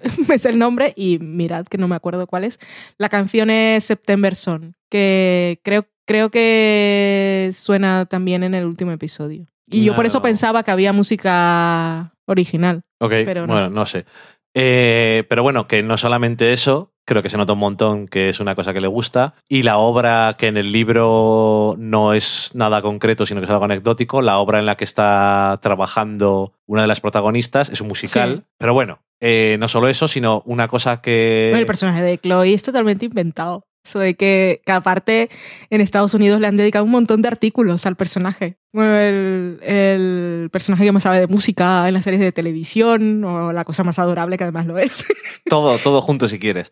Eh, luego también tiene un montón de cosas visuales y de que yo creo que es algo que le gusta a él. Como dices tú, igual no es el editor él, pero se no, nota- pero estaba en las entrevistas, dice que estaba. Bueno, Estuvo en la sala de montaje. Si os fijáis viendo la miniserie, los cambios de escena están hechos con sonido. Hmm. Y es una cosa que a lo mejor dices muy anecdótico, en parte puede serlo, pero en cualquier otra serie los cortes no se hacen así. Y... O se hace alguna vez. Pero o de vez en cuando, aquí es una cosa que siempre pasa. Y luego... Que- vis- o el sonido de la escena eh, posterior empieza en la que estamos o continúa en la que estamos en la escena que sigue. Sí. Y eh, visualmente hay una cosa que hace este director que es, es complicado. Hay varias cosas, pero hay cosas que me llaman la atención. Es que tiene, primero, tiene muy claro una cosa de dónde poner la cámara que a veces te fijas y a veces no te fijas, porque a veces cuando las cosas están bien hechas, a veces no te fijas, pero a veces cuando las cosas sí están bien hechas también te das cuenta y dónde poner la cámara, el punto de vista. Por ejemplo, me estoy acordando de que hay una escena, creo que es en el último episodio, El último episodio es una maravilla. Bueno, lo que hace eh, un plano que no es fijo, sino que se va moviendo poco a poco de, de zoom muy lento a una rejilla de ventilación. Sí. Y realmente es un punto de vista también. Y me parece que ya te ha contado toda la historia que te quiere contar. Y el sonido eh, en ese momento, que es el principio del último episodio. Es Sí, la, mezcla primera- de sonido. Porque el sonido que se escucha es de. ¿Cómo se llama lo de.? O sea, se escucha. Están jugando. Sí, sí. Y luego vemos Sí, sí. o las sea, cosas bueno, que pasan.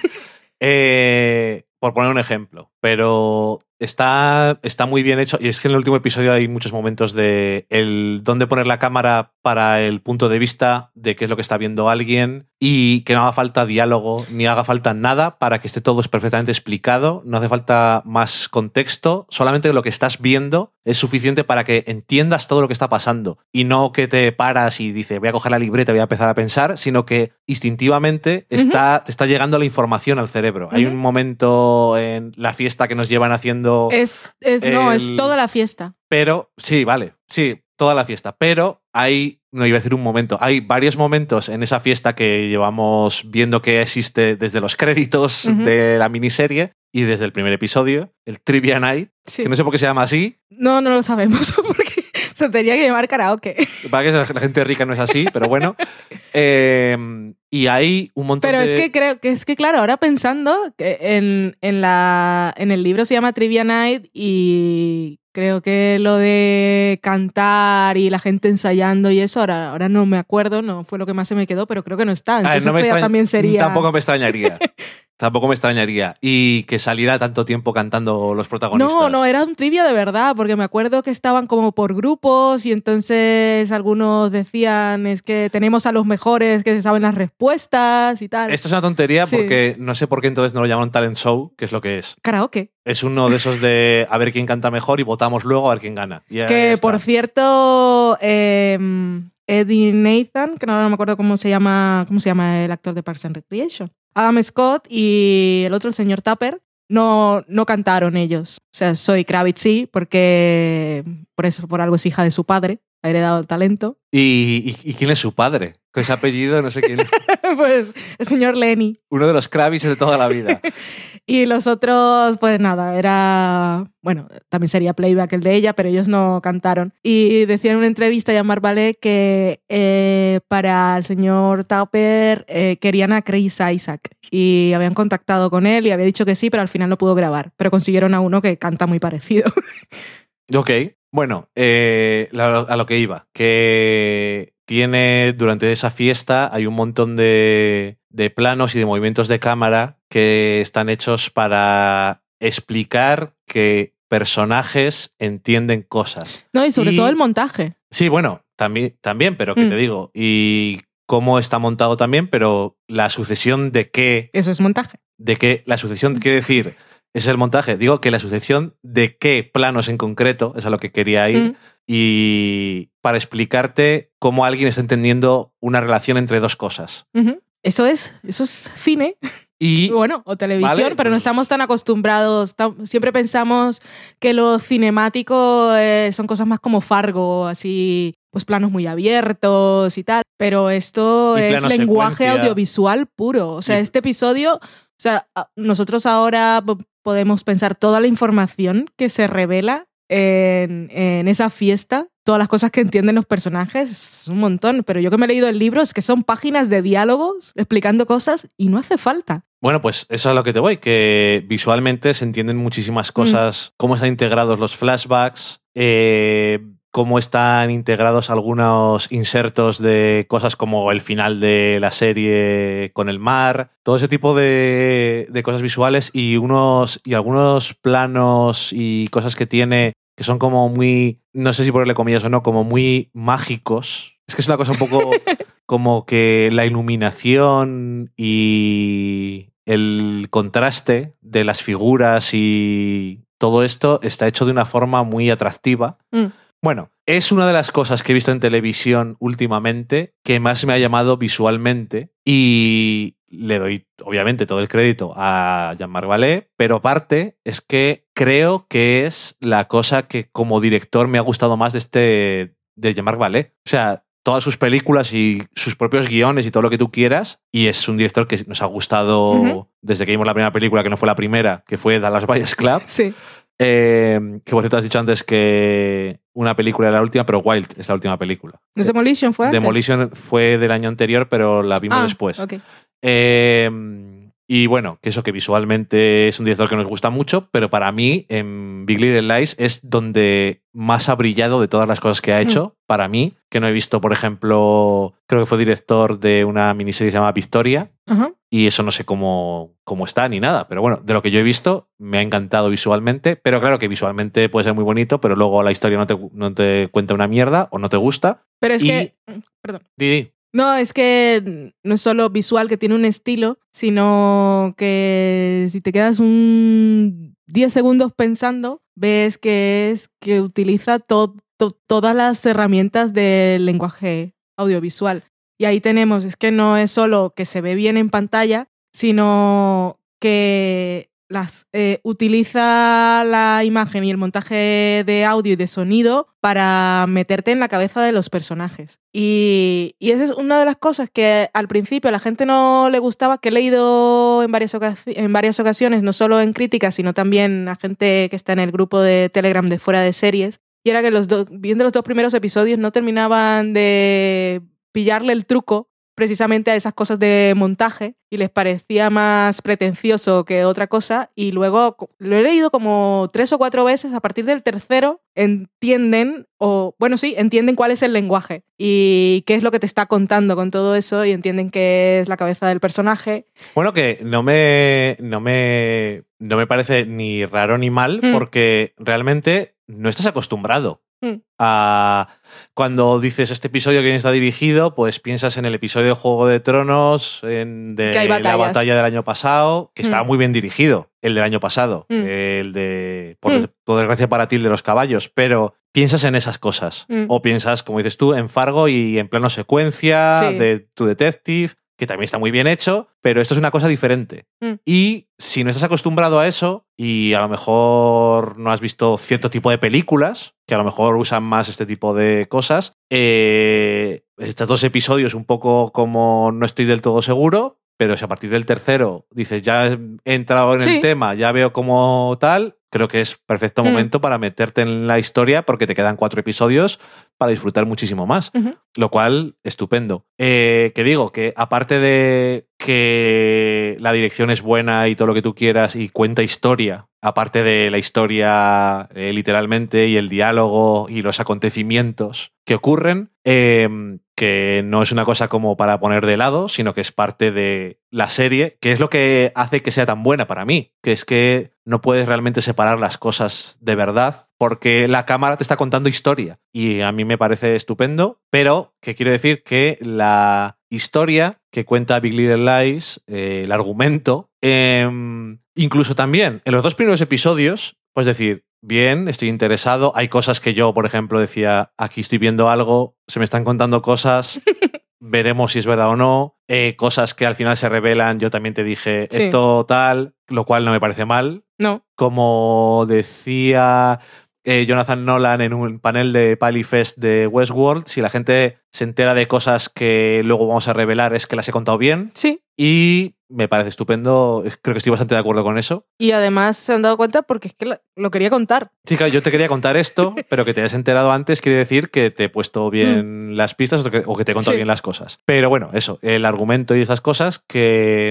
en los dos primeros episodios, también, ya que lo mencionabas, lo de la dirección, creo que también es muy de poner sobre la mesa un poco a los personajes, las situaciones, el conflicto, alguno de los conflictos de forma un poco igual más superficial, pero alguno es hay un hecho que es el, el hecho que in- incita a todo y no todo, porque hay cosas que siguen estando ahí, pero en el fondo sí todo, porque todo afecta. Pero cuando la serie va avanzando, a lo que te voy es que los dos primeros episodios me gustaron, que al final me ha gustado pues muchísimo más. Y no es porque los dos primeros a lo mejor visualmente no sean tan buenos como los otros, sino que simplemente es eso, que una vez que estás entrando en toda la dinámica, lo disfrutas yo creo que mucho más.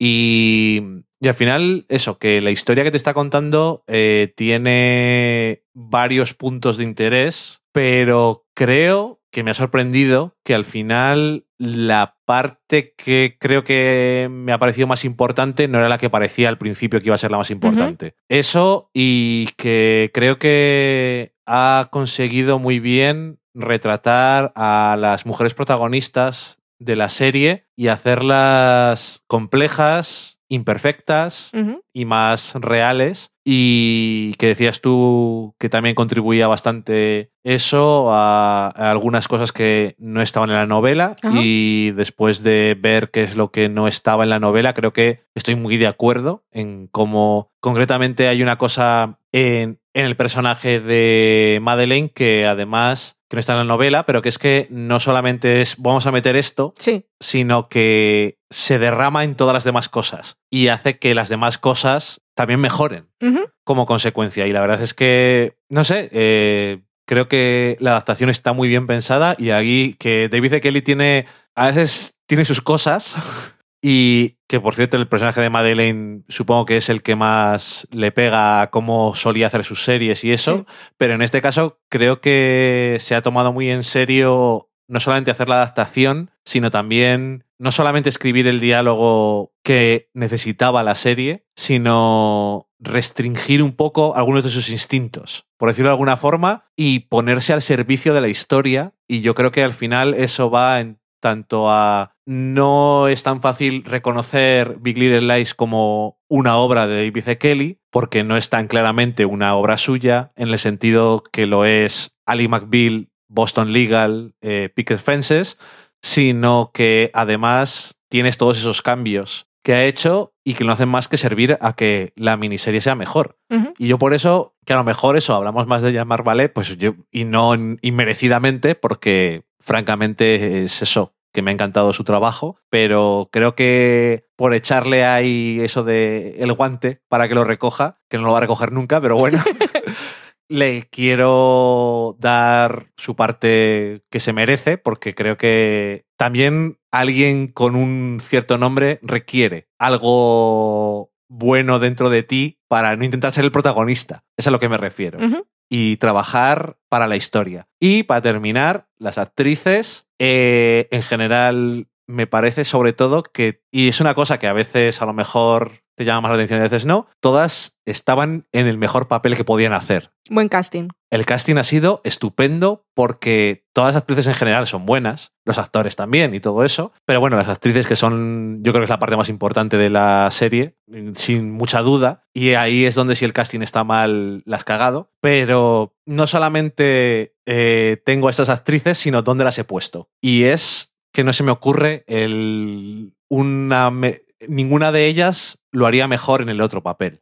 Y eso no lo puedo decir siempre y me parece estupendo. Eh, decir eh, eh, que le quiero también, también quiero llamar la atención al trabajo de Nicole Kidman, Es que es espectacular. que eh, creo que tiene uno de los papeles más complicados y hacía tiempo que no la veía porque la última vez que la vimos fue en Lion y era un personaje secundario que era un poco, no voy a decir que iba en automático porque igual se pone a tope con cada cosa que hace, pero realmente no, la, no era ella la protagonista. No. Y aquí mm, es una de las protagonistas y mucho y tiene un papel muy difícil y creo que aparte de que está perfectamente encajada en el papel que le tocaba por cómo lo interpreta, obviamente, esto es a toro pasado, porque por eso son los de casting buenos, eh, me parece que es... No sé, es que todo lo que hace y no hace, lo que hace y deja de hacer, lo que dice y no dice, y cómo se mueve por las tramas y por la serie, eh, me parece que es un trabajo espectacular. Ojalá se animara HBO y que lo hizo con True Detective y le salió fatal, que fue eh, inscribir a la serie como serie, o sea, mejor drama y no a miniserie. Y seguro que en ese momento ya tenían, bueno, en ese momento no sabían que iban a ser más temporadas. Como tenían a Matthew McConaughey, dijeron, pues vamos directos. Y le salió fatal. Pero Big Little Lies, si hicieran como mejor drama, yo creo que tendría muchas oportunidades este año. Aparte no está Juego de Tronos, que últimamente pues se cuela bastante. Así que Sí, Me pero gustaría. yo creo que es una miniserie y debería de presentarse como miniserie o película para televisión y ganar todo. sí, luego está ahí con Feud, Claro, que Feud también se presenta en eso. Claro. Ya, pero... que Susan es que- Sarandon está muy bien. Lo que pasa es que lo de Nicole Kidman es una cosa que, no, no, claro. va fuera de... A ver, que no quiero hablar mal de Feud porque ¿para qué? Mm. Pero es que, es que no es lo mismo. Quiero decir, es... bueno, lo semi. Ya, bueno, que es que ¿para qué digo tonterías? Eh, es lo que hay. Ahora que has dicho lo de las cosas que dice y las que no dice, otra de las maravillas que hace Big Little Lies es la ausencia de sonido en muchas escenas y lo elocuentes que son. Porque en escenas de violencia, por ejemplo, en el último episodio tenemos una escena en un baño que no escuchamos los efectos de sonido, gritos ni nada que podríamos escuchar para hacer las cosas más dramáticas. Y es mucho más potente. Y no es la única vez que lo hace. Porque el silencio también forma parte de la banda sonora. Ajá, es totalmente cierto. Puedes, y te lo digo aquí, para que te acuerdes, puedes enlazar lo de las diferencias del libro y la serie en el, en el post. Y así, ya que no lo vamos No a como- comentar aquí. No es como si entrara alguien. Bueno, pero ahora que estamos diciéndolo aquí, que ya saben que está. Si habéis visto la serie y queréis ver las diferencias, que no es una cosa de eh, punto por punto, sino más o menos un comentario de por qué se incluyeron algunas cosas y para qué sirvieron. Que yo creo que, bueno, que decía al principio, igual que me quiero quitar cosas de encima hablando con spoilers de Big Little Lies, pero creo que no es necesario. no, yo creo que hemos podido navegar Sobre todo porque yo no he hecho más que hablar, entonces no se me habrá, que- no me habrá quedado mucho que decir. Tú ya lo tienes dicho, ¿no? Todo Sí, lo de Big sí, Little sí, sí. Lies. maravillosa y perfecta. Y el final espectacular. Y si algún día la vida me da la oportunidad, que me gustaría que no me la diera, por esas cosas no deberían ocurrir, pero si así ocurriera, me gustaría poder ser Bonnie. Ok, esto tiene muchas implicaciones. ah, entiendo. Ah, Mm. creo, creo que, que a qué te refieres. Al final. Sí, sí, ok. Eh, pues nada, eh, vamos a la cata de pelis.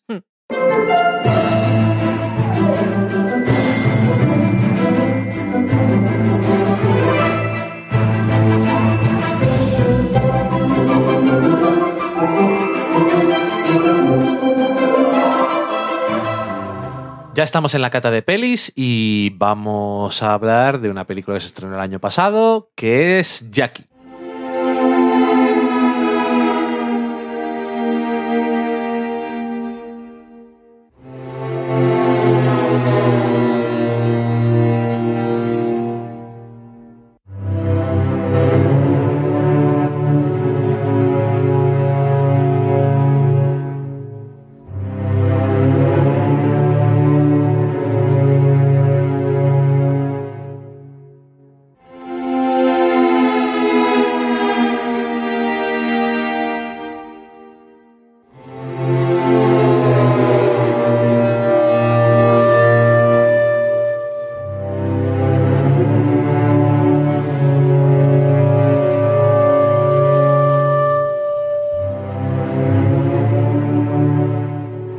Escuchábamos la música de Maika Levy, o Levi, no sé cómo se pronuncia, que Clique. es que no sabía que era compositora, pensaba que era compositor eh, de la banda sonora de Under the Skin. Y aquí nos prepara esta música para... Ah, que también es la de Jackie, entonces. Sí, Ah, vale. y es la de Jackie, que si habéis visto la película o estáis escuchando, habéis escuchado ahora la música, es un poco disonante, Inquietante. sí, con, con el tipo de historia que es. Jackie, pues, Jackie Kennedy nos cuenta la historia de Jackie en, cuando era la primera dama reciente en Estados Unidos.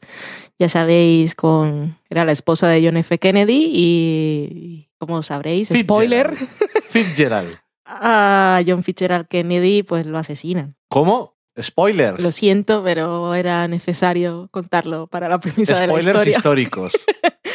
Y esta película que está basada en una entrevista que le, eh, le hicieron a ella de magazine, que ahora no me acuerdo cómo se llama, y que se ve en parte reflejada también en la película, nos cuenta la historia de Jackie, básicamente su- sus días después, cuando es asesinado John F. Kennedy. Días y Bueno, sí, más que días. el después. Es el después, lo que nos cuenta. Y eso es básicamente Jackie, que está protagonizada por Natalie Portman. Ah, eso. Sale alguien. Sí. Y sale un montón de gente, me has copiado aquí un montón de nombres. Sale Greta Gerwig, que me cae muy bien, pero su papel es bastante anecdótico. Y el señor periodista, que está acreditado como The Journalist, es el actor Billy Crudup, que no sé quién es. Billy Kudrop. Kudrop. Que también. Dice aquí. Que también le vimos junto a Greta Gerwig en, la última, en una de las últimas películas que comentamos. Pues no me quedo con su cara. 20th Century Women. ¿Salía ahí también? ¿Quién era? Era el señor, ¿Era el señor? el que estaba en la casa. El único. Pues Excepto es- el niño, es claro. un actor muy versátil porque no lo he reconocido. Sí, también. Yo estoy acostumbrado a verle como Pues yo no sé quién es. Un señor, lo que sé, sale en Big Fish también, que es una peli que me Ah, eso no gusta. me acuerdo. Que es el. De Big Fish no me acuerdo ni de qué va. Ok, ¿te acuerdas de que sale Iwan McGregor? Sí, eso me acuerdo. bueno, O eso lo sé, más bien. Ok, bueno, whatever. Vale. Está dirigida por Pablo Lar- Larraín, que es un director chileno que la gente habla muy bien de él y tenemos pendientes todas sus películas. Las Sí. más conocidas y las anteriores, por supuesto. Esa es la primera que vemos. Que por cierto, en Filmin han puesto ahora Neruda. O sea que Neruda es podríamos, que podríamos empezar a entrar en la filmografía de Larraín. la- Y también hizo la película musical No, que fue nominada. al ¿Era Oscar. musical? Creo que sí, era un musical también. No o es que me estoy acordando ¿Cómo de también? canciones. No, que creo que aparte de película era un musical. Ah, ok. Pues no Neruda sé, yo es un sé, yo sé que ha hecho No y que ha hecho El Club, pero sé de qué van, pero no sabía que una era musical. El guion es de Noah Mega... Socorro. No a Oppenheim. Es que iba a decir Mega Uberfuhrer porque es que no me acuerdo cómo se dice en, en la serie de Amazon. Ah, ok. Porque tiene el apellido alemán. Mind the High Oppenheim. Castle. Eso es. Y eso, eso es Jackie. Ya cono- conocéis un poco la historia, que no hay que saber nada más, porque lo que nos cuenta es eh, el punto de vista de Jackie lo- los días, meses después. Y decía Dani mientras sonaba la música, a ver qué, a ver qué dices tú de esto. Parece que él tiene una idea muy concreta y al parecer vamos a estar en desacuerdo. Mi opinión sobre Jackie me ha gustado, me ha gustado muchísimo. Es, está toda contada desde el punto de vista de Natalie Portman, que aparece en cada uno de los planos y nos cuenta habla de muchas cosas, habla de un poco de cómo se construyen las figuras mediáticas en Estados Unidos, pero sobre todo lo que más me interesó de Jackie es, aparte de cómo muestra el duelo por su parte, cómo no sabe transmitir cada una de las emociones por las que está pasando, es una película como muy claustrofóbica emocionalmente. Eh, lo que más me interesó es cómo ella se convierte o cómo intenta, bueno, cómo se convierte en la autora de su propia narrativa y cómo quiere mostrarse a, a los medios y a la sociedad. Y en cuanto a actuación y sobre todo dirección, es que cuando piensas en un tipo de estas películas de biopic y basadas en personajes históricos, yo desde luego nunca me habría imaginado esta aproximación al personaje como tan psicológica. Sí. Y la verdad es que me sorprendió muchísimo y la película me encantó. Muy bien. Eh, Noah Oppenheim es el eh, productor ejecutivo del programa de noticias y por la mañana en NBC. Eh, un dato muy interesante. Y lo vimos en la mesa redonda de guionistas No me acuerdo de él. y dijo que hizo esta película porque estaba obsesionado, creo que su madre también y él también desde muy pequeño con la figura Hmm. y es una cosa que le apetecía mucho hacer. Ujú. Yo creo que eso, eso se nota bastante. He visto la película doblada. Eh, Natalie Portman hace un gran Nada, papel. fuera. Por favor, os mataré a todos. El que próximo que diga, he visto la película doblada y hace un gran papel, os mato. Sobre todo en películas como esta, el esfuerzo que tiene que hacer Natalie Portman para hacer el acento, el acentaco de Boston, que es bien, bien denso. Y sobre todo, hace años yo creo que era más todavía las cosas porque O en películas como. Nocturnal Animals, con el señor chungo que salía en Boardwalk Empire, que ahora no me acuerdo cómo se llama, tu amigo. que también, o sea, cambia totalmente. O sea, si, El- si lo escuchas doblado, no, no sabes lo que está pasando. El amigo de Jeff Nichols. Ese es. Sí, eh, por cierto, Nocturnal Animals, que no vamos a hablar de ella, no estaba muy convencidos de la película. A mí Eh, me gustó también. no estaba muy convencido de la película yo. Tú me Ah. dijiste... "Es- no me dejaste esa sensación. Como no íbamos a hablar de ella, hablamos un poco más y no me dejaste la sensación de que te haya gustado mucho. Ah, pues sí. Entonces es que no me cuentas las cosas. Por supuesto que no, por si hablamos luego. Fuera, hombre. Jackie. Eh, estoy eh, de acuerdo con todo lo que has dicho. Pues fatal entonces. Y... Eh, aún así, la película... es, eh, Ah, estás de acuerdo, pero no te sí, gustó. todo lo que has dicho no quiere decir voy a llevarte la contraria en las cosas que has dicho. Por lo tanto, para mí, eh, la película, pero no porque esté en contra de tu- de lo que has dicho tú. Realmente no sé por qué, Ok.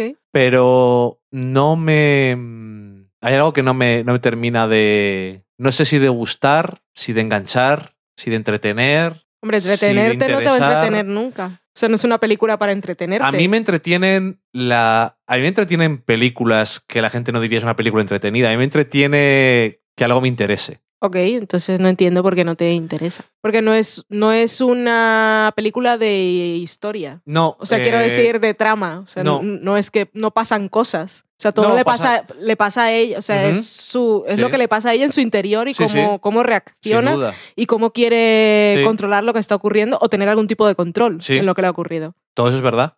Ok. O sea, es uno de estos casos en los que no te digo. Mira, a mí no me ha gustado la película por esto. Simplemente que viendo la película eh, hay algo que. un engranaje que no me consiguió eh, entrar y no giraron todas las ruedas en el sentido que tenían que girar. Te quedaste atascado. me quedé un poco atascado y la película. Hay algo que. Eso no me. La película está bien.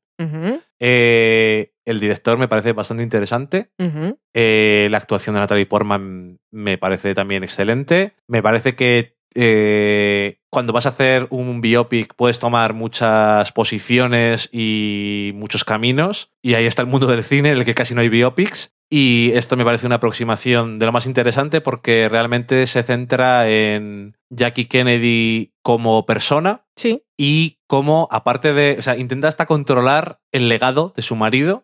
De hecho, deja claro en algunas ocasiones que hay cosas que hoy en día conocemos sobre eh, John Fitzgerald- Kennedy, que se las inventó ella, Sí. y mm, lo cual me parece súper interesante. Eh, incluso a veces intenta controlar sus propios sentimientos cosas que no puedes tener control. Todo esto es el clásico, clásica película que me escribes todas las cosas que te estoy diciendo y digo, por favor, vamos a ver esta película. Y luego la veo y digo, es, ok, veo lo que estás haciendo, me interesa, pero no me entusiasmo. Y no sé por qué es, porque eso, incluso la música que también me gusta, que cuando vimos Under the Skin fue una de las cosas que más me llamó la atención, aparte de visualmente, porque ya sabes que yo no llegué a encajar con ella que, me, que como dices tú es disonante, es algo que no te esperarías y me llama mucho la atención. Es que, no, quiero decir, es un, es un caso en el que te puedo decir todas las cosas buenas de la película y todas las cosas que me parece que están genial y sin embargo no, no diría vamos a volver a ver esta película nunca ni tampoco se la recomendaría especialmente a nadie porque no veo la película y me dan ganas de decirle a todo el mundo que por favor la vea. Es eso lo que no consigue, no, consigue despertar de mí un entusiasmo por ni el fondo ni la forma. Y si sin piensas- embargo, fondo y forma me interesan. Y si piensas en Jackie como una Jackie, sin Jackie Kennedy, tampoco te llega el ¿Tú crees retrato que- emocional. ¿Tú crees que es el tema histórico? Sí, sí, si piensas en ella como una mujer que ha perdido a Eso- su marido. Eso es lo que creo que consigue bien la película, hacer eso. Por eso me ha gustado la película. Quiero decir, no me ha disgustado la película. Mm. Pero aunque hiciera ese tipo de ejercicio, que no es el, en, en ese caso, pero si se te ocurre otra cosa, si hiciera ese ejercicio, y es que, quiero decir, es una de esas películas que no me no la veo mejorándome con una perspectiva nueva sin volver a verla.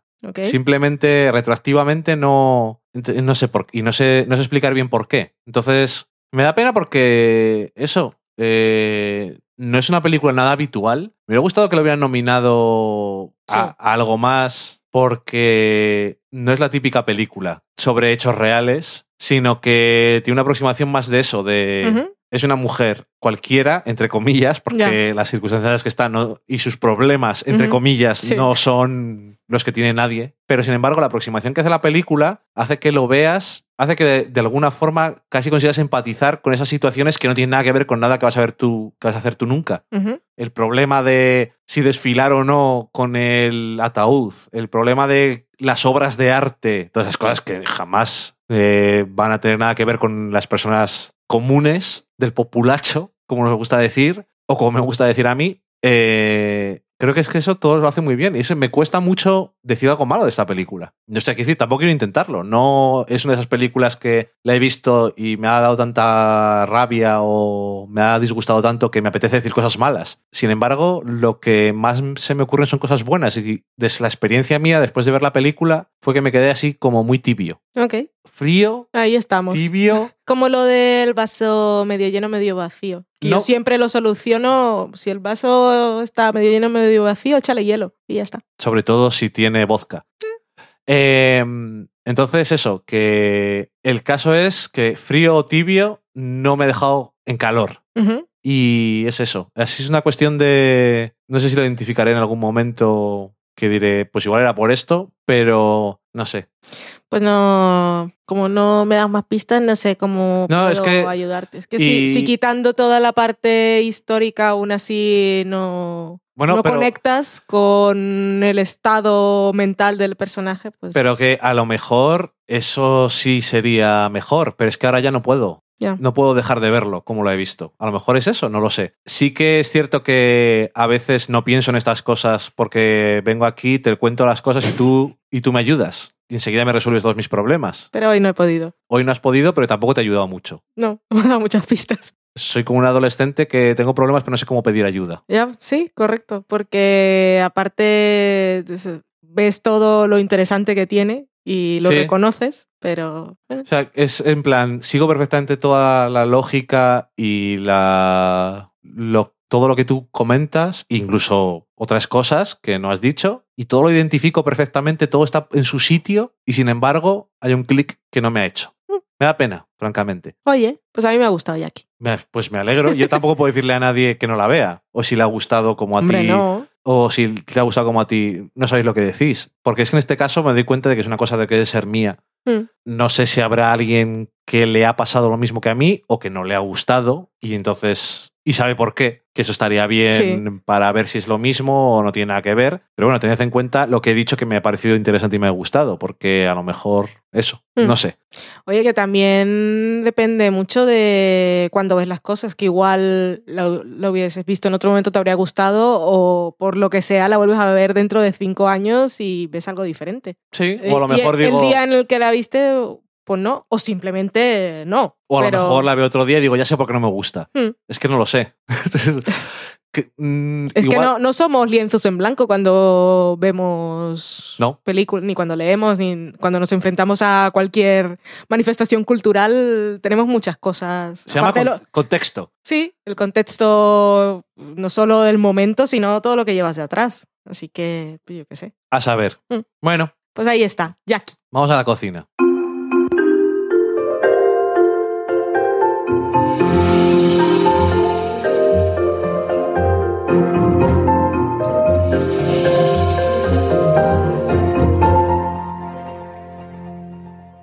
Esta semana en la cocina os voy a dar una receta que no es muy complicada. La hemos sacado de la web Gastronomía y CIA y nos llama mucho la atención desde el título de la receta. Salmorejo de papaya con queso halloumi y albahaca.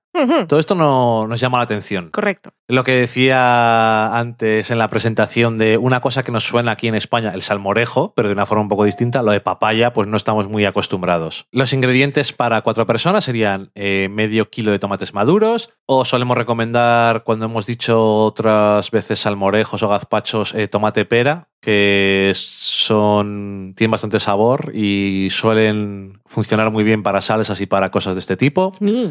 300 gramos de papaya sin piel ni semillas, un diente de ajo, unos entre 60 y 80 gramos de pan, que esto es depende de lo que vaya admitiendo y depende de lo que te guste de espesor también. Espesor. Y depende del tipo de pan, por eso entre 60 y 80 gramos, 10 gramos de vinagre de jerez o de manzana, entre 50 y 60 de aceite de oliva virgen extra, también lo mismo, esto va a depender de la consistencia, pimienta negra recién molida y sal para el sazonado siempre al gusto. Y luego eh, el acompañamiento son 160 gramos del queso halloumi. Halloumi es un queso que no se funde Sí, con el calor. Es como el queso costeño también, Correcto. que le puedes hacer en la sartén.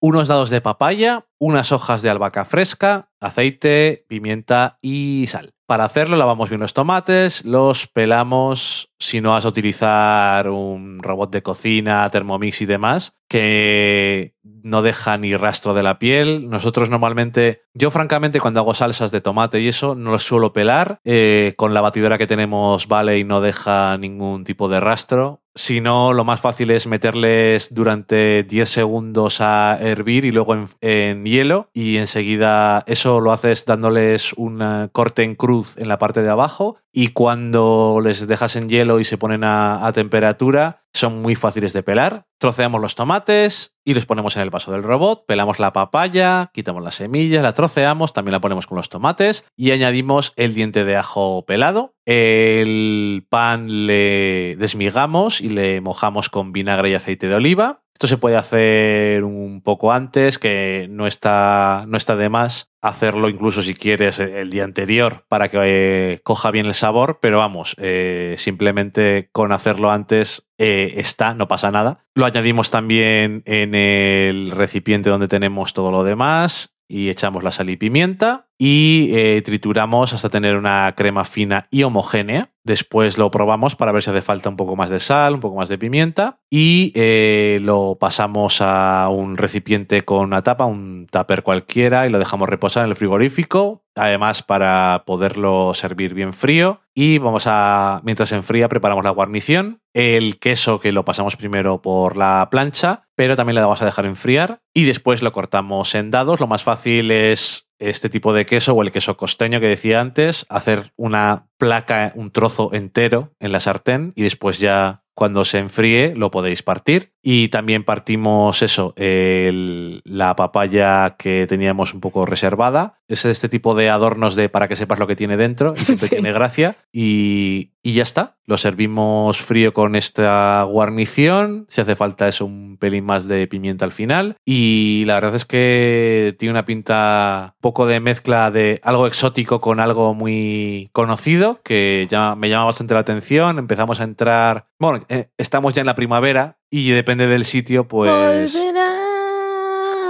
la maldita primavera. No me sé más. Socorro a la sobremesa.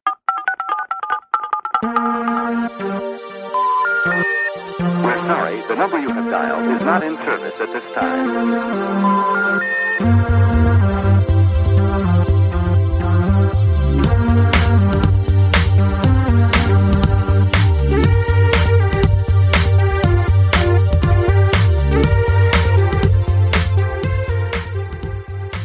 Ya estamos en la sobremesa y Valen nos va a contar qué es lo que nos habéis dicho durante este largo periodo de tiempo que hemos estado sin escucharos y sin escucharlo, escucharnos vosotros a nosotros. Puedo cantar todos los empezamos, qué socorro. empezamos por Twitter, a ver, cuéntanos. Empezamos con Twitter. Tenemos a Daniel Roca, que hacía una sugerencia muy curiosa y era. Decía que Crazy Ex Girlfriend y Big Little Lies eh, se desarrollan en la misma zona geográfica. Y se pregunta, ¿no sería el crossover musical perfecto? Ok. Sería un poco curioso, pero a llamar Vale no le molestaría, seguro, hacer un crossover musical por un momento. Probablemente no. Nos dice que acabó la segunda temporada de Crazy Ex Girlfriend, que le pareció que tenía un potente final, pero que vio un bache en los primeros capítulos y que luego remontó. Ok.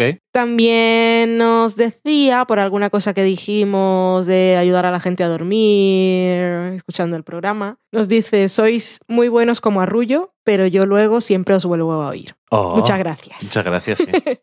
Sobre Pacific Rim nos dice, ¿no molaría una película parodia que fuera así como Manly Movie? Seguro que la hay ya. Ahora mismo no caigo, pero Y luego también nos decía que para la sección que preparabas, que era esa de Valen no ha visto ninguna película de los 80, decía- no se llama así exactamente. pero más o menos, decía que si avisamos con tiempo, y igual él también se apunta porque tampoco las ha visto. No soy la única, mira tú. ok.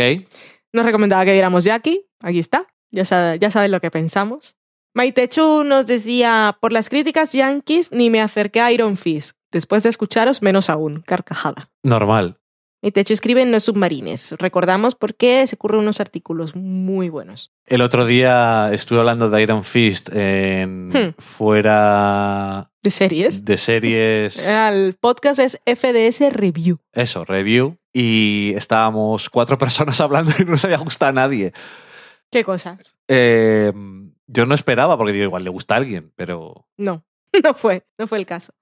Maitechu también nos decía, quiero, y esto con relación a Iron Fist, quiero segunda temporada de Jessica Jones ya. Y si quieren darme otro spin-off, que sea de Claire Temple. Yo apoyo toda esa moción. Eh, parece que lo de los defensores va a ser más pronto de. Si es verdad eso de que es en Sí, es agosto. el 18 de agosto, está confirmado ya. Pues. Entonces a saber lo que hay en noviembre. ¿Tú crees que tendremos ya Jessica Jones? I don't know. Que habían dicho que en 2018, pero si me dan regalo de Navidad, pues por supuesto no me voy a quejar. Y Maitechu también sobre la sección Vale, no he visto películas de los 80. Miedito me da la sección de películas que no ha visto Valen. Del palo los Goonies y eso, pues básicamente. Los Es Goonies palo. me la puse hace cuatro o cinco años. Tampoco me acuerdo mucho, Sí, la, pero tampoco la había visto. la viste un día que estaba sola y dijiste, voy a verla porque tampoco la he visto. Pero es el. Es ese estilo. es sí. ese estilo, correcto. Esta casualmente la vi. No me acuerdo absolutamente de nada tampoco. Eh, es esas eh, películas, hay algunas un poco menos infantiles, pero que son de la infancia de todo, y muchísimas películas de Disney. Ah, Todas. no sé, He visto El Rey León, según me Y no- confirmó y- mi hermana. ¿Ves? O sea, ni siquiera te acordabas. No, pero no vamos, todas las demás películas de animación de Disney de los 90 y los 80 no las has visto. He visto fantasía. ¿No has visto La Bella y la Bestia, No. Aladdin, No. Ninguna. La sirenita. La Sirenita, Pocahontas? No, no, no, no. no. Bueno, eh, La primera película de Disney que vi fue Frozen. Es Disney. ¿no? Sí. Pues esa. ¿No viste eh, Wreck Ralph? Ah, esa es de Disney. Pues esa también. Pero bueno, sí, ok. Pero no, no he visto ninguna peli de Disney. Que a veces la gente dice, "Ay, ¿cuál es tu princesa favorita de Disney? Y yo no sé, tipo de idea. Princesa como tal, la de Frozen. Ya, Sí, por la, eso. La de Moana, esa tampoco hemos hablado de la peli, pero... sí Oh, no- Moana me encanta. Hablar- hay que hablar de Moana. Mm, merece ser comentada. Ok. Y da buen rollo. Moana, o cómo se llamaba aquí, que me decía. Baiana. Eso, ok. Seguimos. Eh, Maitecho decía, espero réplica, películas que no ha visto Dani. Y te pone ahí un GIF de Paris, Texas, que esa la vimos casualmente. La comentamos, ¿no? Sí. Mm. Pero eh, le decía yo a Valen que a mí me parecería estupendo, pero eso ya lo hemos, lo hemos hecho consistentemente. Sí, más de una vez. Mm, Y lo de películas que no ha visto Valen sí lo hemos hecho dos o tres veces, pero lo que de películas que yo no he visto eh, hemos hecho bastantes veces. De todas formas, todavía tenemos eh, varias pelis que teníamos ahí pendientes que dijo Valen un día. Un día te voy a poner esta. Entre ellas, por ejemplo, Solaris. La de Solaris está súper pendiente. Ahí queda. Solaris, estamos hablando de Tarkovsky, no de Soderbergh. No, la de hecho, eh, de hecho la de Soderbergh yo la he visto. La de Solaris. pero eh, tengo la sospecha de que ese señor será diferente. Es muy diferente y el principio cuesta.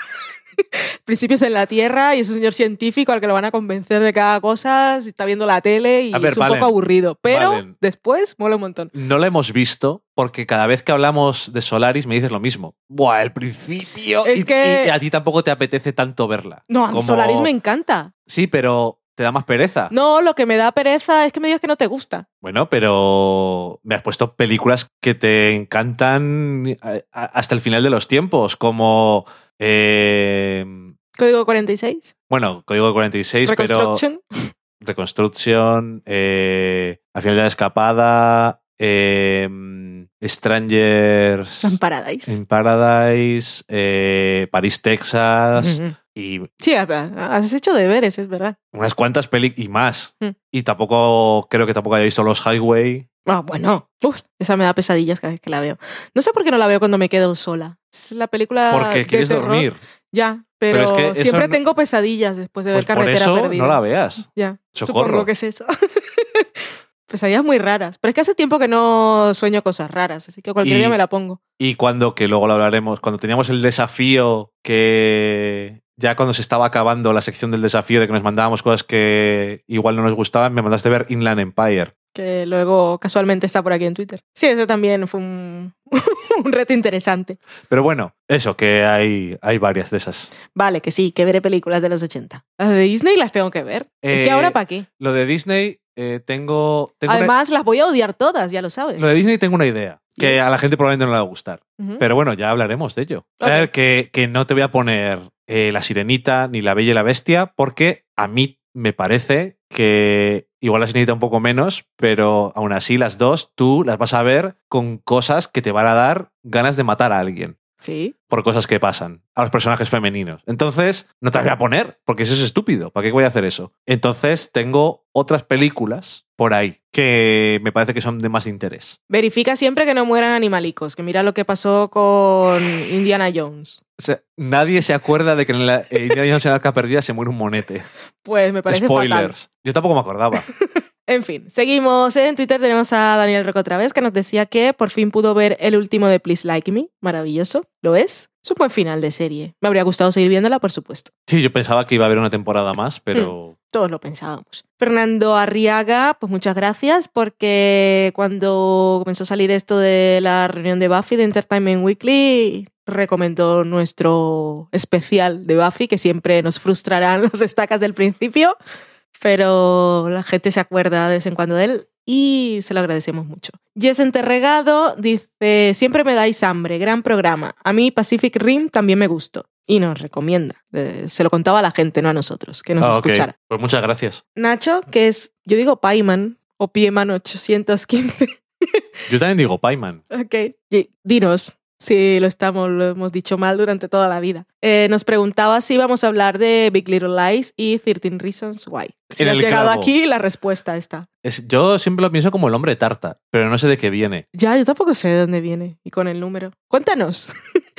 Daniel Roca nos decía que vio High Rise, la película aquella en la que salía Loki. Sí. ¿Cómo se llama el Tom? Hiddleston. Tom Hiddleston. Y dijo que después de verla, escuchó nuestros comentarios y los de crítica sobre la marcha y por una vez está en desacuerdo con nosotros. A nosotros no nos gustó. A mí No. me gustó mucho menos. Menos que a mí. Sí, a ti no te gustó y a mí me gustó menos. O sea que eso, no. Él dice que es incómoda de ver y dice, no diré que me he enterado de todo, pero desde luego es una experiencia grande. Nada, yo me enteré de todo y no me resulta incómoda de ver o no me dejó de gustar porque fuera incómoda. A mí me dio asco algunas cosas, pero tampoco ese fue el problema. Bueno, no me gustó. Pero a ti. Tampoco me acuerdo. Ahora no podría dialogar sobre ella y decirle, porque es que la he borrado de mi mente. A ti eh, te resultaría hasta incómodo ver cómo alguien le tira en pintura encima porque te lo imaginas Hmm. no te gusta. No me gusta. Carlota Garrido, Red Room Blues, del podcast que siempre recomendamos, nos decía, bueno, nos decía nada, que estaba escuchando nuestro podcast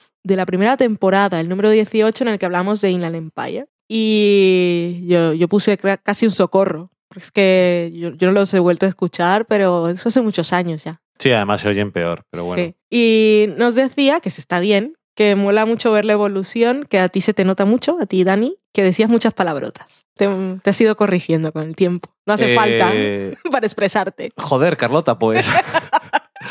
Eh, no, pues es, es una cosa que yo sé que a mucha gente que me conoce y le importa que las diga o no las diga, siempre me lo dicen que no diga tantas palabrotas, pero no he sido, no lo he hecho conscientemente. O sea, no lo he hecho para el beneficio de nadie. Pero por lo visto he conseguido algo sin darme cuenta. Sí, utilizar otras palabras. De Eso es porque diccionario. estar contigo me ha hecho saber más palabras, incluso algunas que no me acuerdo. Correcto. por favor. Eh, y por último tenemos en Twitter a Fran Correas, que es Jano Fran, y nos decía que estaba emocionado cuando yo estaba hablando de Moonlight. Es Uy, lo que pasa. Pongo, me emociono yo un poquito No también. lo pienses. Ese, el podcast, el podcast de la que llora, el locutor y la que llora. Eso es del sofá a la cocina. Y pregunta si ya estás mejor. Aquí estás. Pues sí, estoy mejor. No he terminado del todo, pero hemos mejorado. Si no, no, no habríamos grabado porque esto lo hacemos por puro vicio, o sea que tampoco... Y que si no, ya veis que Vale no habla conmigo, o sea que... Tienes durante meses ideas erróneas de las cosas que me han gustado y la que no. Sí, pero creo que voy a hacer un repaso al Leatherbox y las cosas que ya no vamos a comentar. Oye, Valen, ¿esto te ha gustado? ¿Sabes? Porque yo cuando terminan las películas te digo, ¿te ha gustado? Y me dices sí o no mucho o tal, pero cuando terminó No- Nocturnal Animals, que hablábamos antes, yo te pregunté si te había gustado y me dijiste, "Eh", y estuvimos hablando un poco de cosas de simbolismo, un poco entre comillas, porque así, eh, y de alguna otra cosa y que nos había gustado y otras cosas que nos habían gustado menos, y no me dejó la sensación de que te había gustado mucho. No me acuerdo de esa conversación. Bueno, o sea, es que si no está grabado, no puedo demostrarlo. no, no puedes. Y no me acuerdo. en fin, Pues igual justo acabar de verla no me gustó mucho y al día siguiente sí. que tampoco digo que, que no. O sea, eso me, Pero pa- no, no me me parece algo totalmente válido. Hmm. Eh, ¿Tenemos algo más aparte de Twitter? Eh, no sé, tú sabrás, en Twitter no hay nada más. Pues hay más cosas. A ver, ¿dónde? En Evox, cuéntame. Pues en Evox tenemos a Marta Nieto que nos dice, gracias chicos por este rato tan bueno y entretenido. Piquiños. Que es besos en gallego. I know. Tío, por si alguien no lo sabe. Ah, eso está bien. Para los demás. Mansplaining. Es locutor explaining. sí.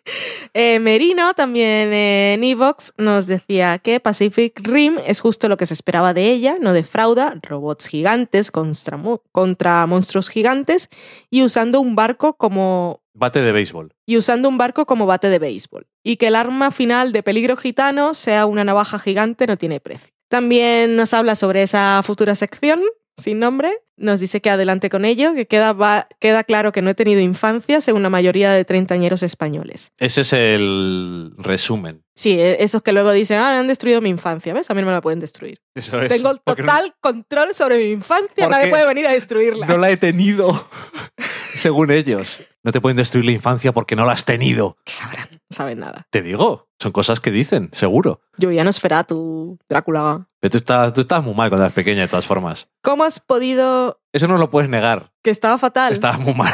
¿Tú qué sabes? Porque por lo que me cuentas, ¿cómo que porque lo sé? ¿Y por eso porque estaba mal? Porque veías fantasmas. Ah, de que veía fantasmas en la vida real. Sí. Ah, sí. Hola, ¿qué tal? Si llegáis aquí por primera vez, ha ocurrido. También nos decía Emerino, ¿cómo has podido leer Ready Player One sin ver todas esas películas? Porque doy por sentado que los dos lo habéis leído. Yo no lo he leído. Yo tampoco. Y no tengo ningún interés, además. Toma. Lo siento. Tú, me su- este libro solamente me suena porque pensaba que tú habías dicho que lo tenías, que ibas a verlo, o sea, que ibas a leerlo o algo. No, en alguna conversación surgió, eh, creo que Vanessa seguro, pero creo que Pilar también son... Bueno, Vanessa es muy fan y me lo recomendó, pero yo he leído cosas por ahí, la verdad es que no, no me apetece. ¿Pero de qué es este libro? No me acuerdo ahora. Yo sé que leí de qué iba y no me interesa. Es largo además y he leído críticas mixtas. Y Mixed Reviews. Mixed reviews y, y las que no son muy positivas dicen cosas Que que, te- con las que me puedo identificar, así que voy a pasar Que a directamente. ti te tocan la fibra. Así que ya lo siento. Correcto. Es una. Esto lo podéis sumar a cosas que no he visto y no he leído, y, y además, en este caso, no voy a leer. Van a ser una, una adaptación, creo. Ah, O han sacado libros, no, no sé nada, no me importa. Eh, Facebook tenemos a Estela Maris que nos dice, oh, y yo sin dejar mensaje del anterior. Creo que esto era por el aviso de que no íbamos a grabar. ujú. Y nos dice, es que todavía no me repongo de su no visita a Buenos Aires. Bueno, también podría ir yo a España, un sueño que quiero realizar. Pues ojalá lo cumplas, que eso estaría bien. Que nosotros somos dos y ya cuesta más. Pues igual ella viene con alguien también, pero bueno, da igual. Que si venís a España desde Latinoamérica, ya que no vais a venir a Burgos y nos avisáis, pues igual nos acercamos a los Madriles, los Barcelonas. Burgos es una gran ciudad. no, no lo es. Es pequeñita. No, conceptualmente. Para venir. Tenemos en Facebook también a Daniel Roca, que ponía con interrogaciones y le faltan los signos de admiración dobles. Dice, Iron Fist, Pacific Rim, pero ¿qué os ha dado? Ya ves. ¿En qué os habéis convertido? ¿Qué Con clase lo que vosotros monstruo? erais. Pero si hemos hablado de todas las series de Marvel de Netflix, ¿por qué no íbamos a hablar de Iron Fist? Daniel Roca, ¿cómo eres? Correcto. Estela Mari sobre Iron Fist. Y lo de Pacific Rim ya Sí, necesitaba explicación. Y estaba. Pero bueno, tampoco... Y fue explicado, pero no lo pasamos mal. No. Sobre Iron Fist nos dice Stella Maris. Efectivamente es una serie para ver, entre comillas, mientras hacemos otra cosa. Incluso dormir. Jo, jo, jo. Como Estoy de tú. acuerdo. Lamentable maratón, pero había que tragarla para entender de Defenders. Como bien dijo Dani, creo que el personaje sirve por los millones. Que ver más. Se me corta aquí en la página impresa. Es que no, es que no me he dado cuenta de dar a- al ver más. Eh, te lo leo yo. Dice. Por los millones que heredó. Como decimos en Buenos Aires, el tipo tiene la mosca de la mosca papá. La mosca la papá. guita. Ah, la guita bien. Me vi eh, las dos temporadas de Humans y me quedé con ganas de más. No quiero spoilear. Me gustó más la British Yankee que la sueca. Suavizaron algunos personajes y los actores son geniales. Por fin, una remake de mayor calidad. Quiero ser un sintético. Hasta la próxima. Buenas ondas para Valen, Dani y Loki. Pues muchas gracias. Ya acabamos Humans, nosotros también nos gustó mucho, menos mal que está renovada y está bien que nos diga que está bien el remake ya que ha visto los dos. Y Niska for the win. Y luego también tenemos por aquí a Estela Maris, Miriam Benítez, Daniel Roca, Fernando Arriaga, Teodoro Balmaceda y Libertaita, que te mandaban saludos y ánimos que te mejoraras porque estábamos enfermos. Estábamos enfermos, no, estabas enfermo tú, que no Eh, habíamos grabado. El post de Facebook en el que ponía no vamos a grabar porque Dani está enfermo tenía más visualizaciones que los de los podcasts. Bueno, la gente estaba contenta porque no ibas a grabar. Igual era pues salía Liz Lemon. A lo mejor era por estaba eso. andando con una escoba que me parece una cosa... Me encanta. Está enferma, voy a tocarla con un... Eso que dicen ni con un palo. Sí. Pues Eh, con el palo de la escoba. eso es lo que harías tú, prácticamente. Eh, sí, no está muy lejos de la realidad. Y luego, por último, queremos agradecer muy mucho a Ramiro H. Blanco y, Y otra persona. y a otra persona que nos especificó que no quería dar su nombre. Como Ramiro no nos ha dicho que no y queríamos dar las gracias, pues lo que no haremos es leer su mensaje, pero a, a ambas personas muchísimas gracias por...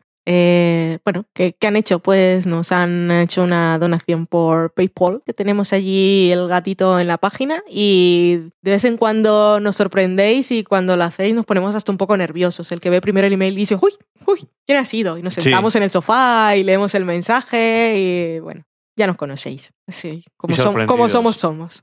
Así que millones de gracias, muchísimas. Eh, tendríamos que haber empezado el programa diciéndolo. Así Mm, que sí. este programa que ya habéis escuchado está dedicado a vosotros, de forma especial. Sí, muchísimas gracias. Y con eso hemos terminado esta semana.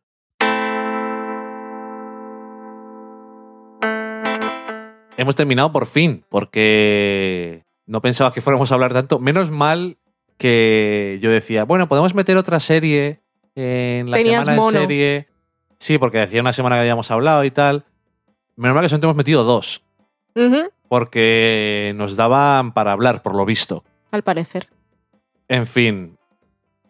A mí lo único que me da pena porque el programa sea largo soy yo que lo voy a montar. Los Sí. demás espero que os guste, que no os aburra demasiado y que os entretenga mucho. Muchísimas gracias por llegar hasta aquí, como siempre os decimos, y ya sabéis que nos podéis encontrar por los internets muy fácilmente buscando del sofá a la cocina, pero vamos, estamos en delsofalacocina.com y ahí tenéis los enlaces a todas las cosas. A Facebook, Twitter, Instagram, todas las cosas en las que estamos. Y eso, que os lo he dicho antes cuando estábamos hablando de Big Little Lies, pero lo repito ahora que Valen y yo a veces de vez en cuando, eh, pero sobre todo Valen, está escribiendo en foraseries.com, que además escribe muy bien, ahora que nos está escuchando. Y pues si queréis mirar a ver qué cosas hace, pues lo podéis mirar en la página. Muchas gracias por el spam. Y nada más. Hasta la semana que viene. Adiós. Adiós.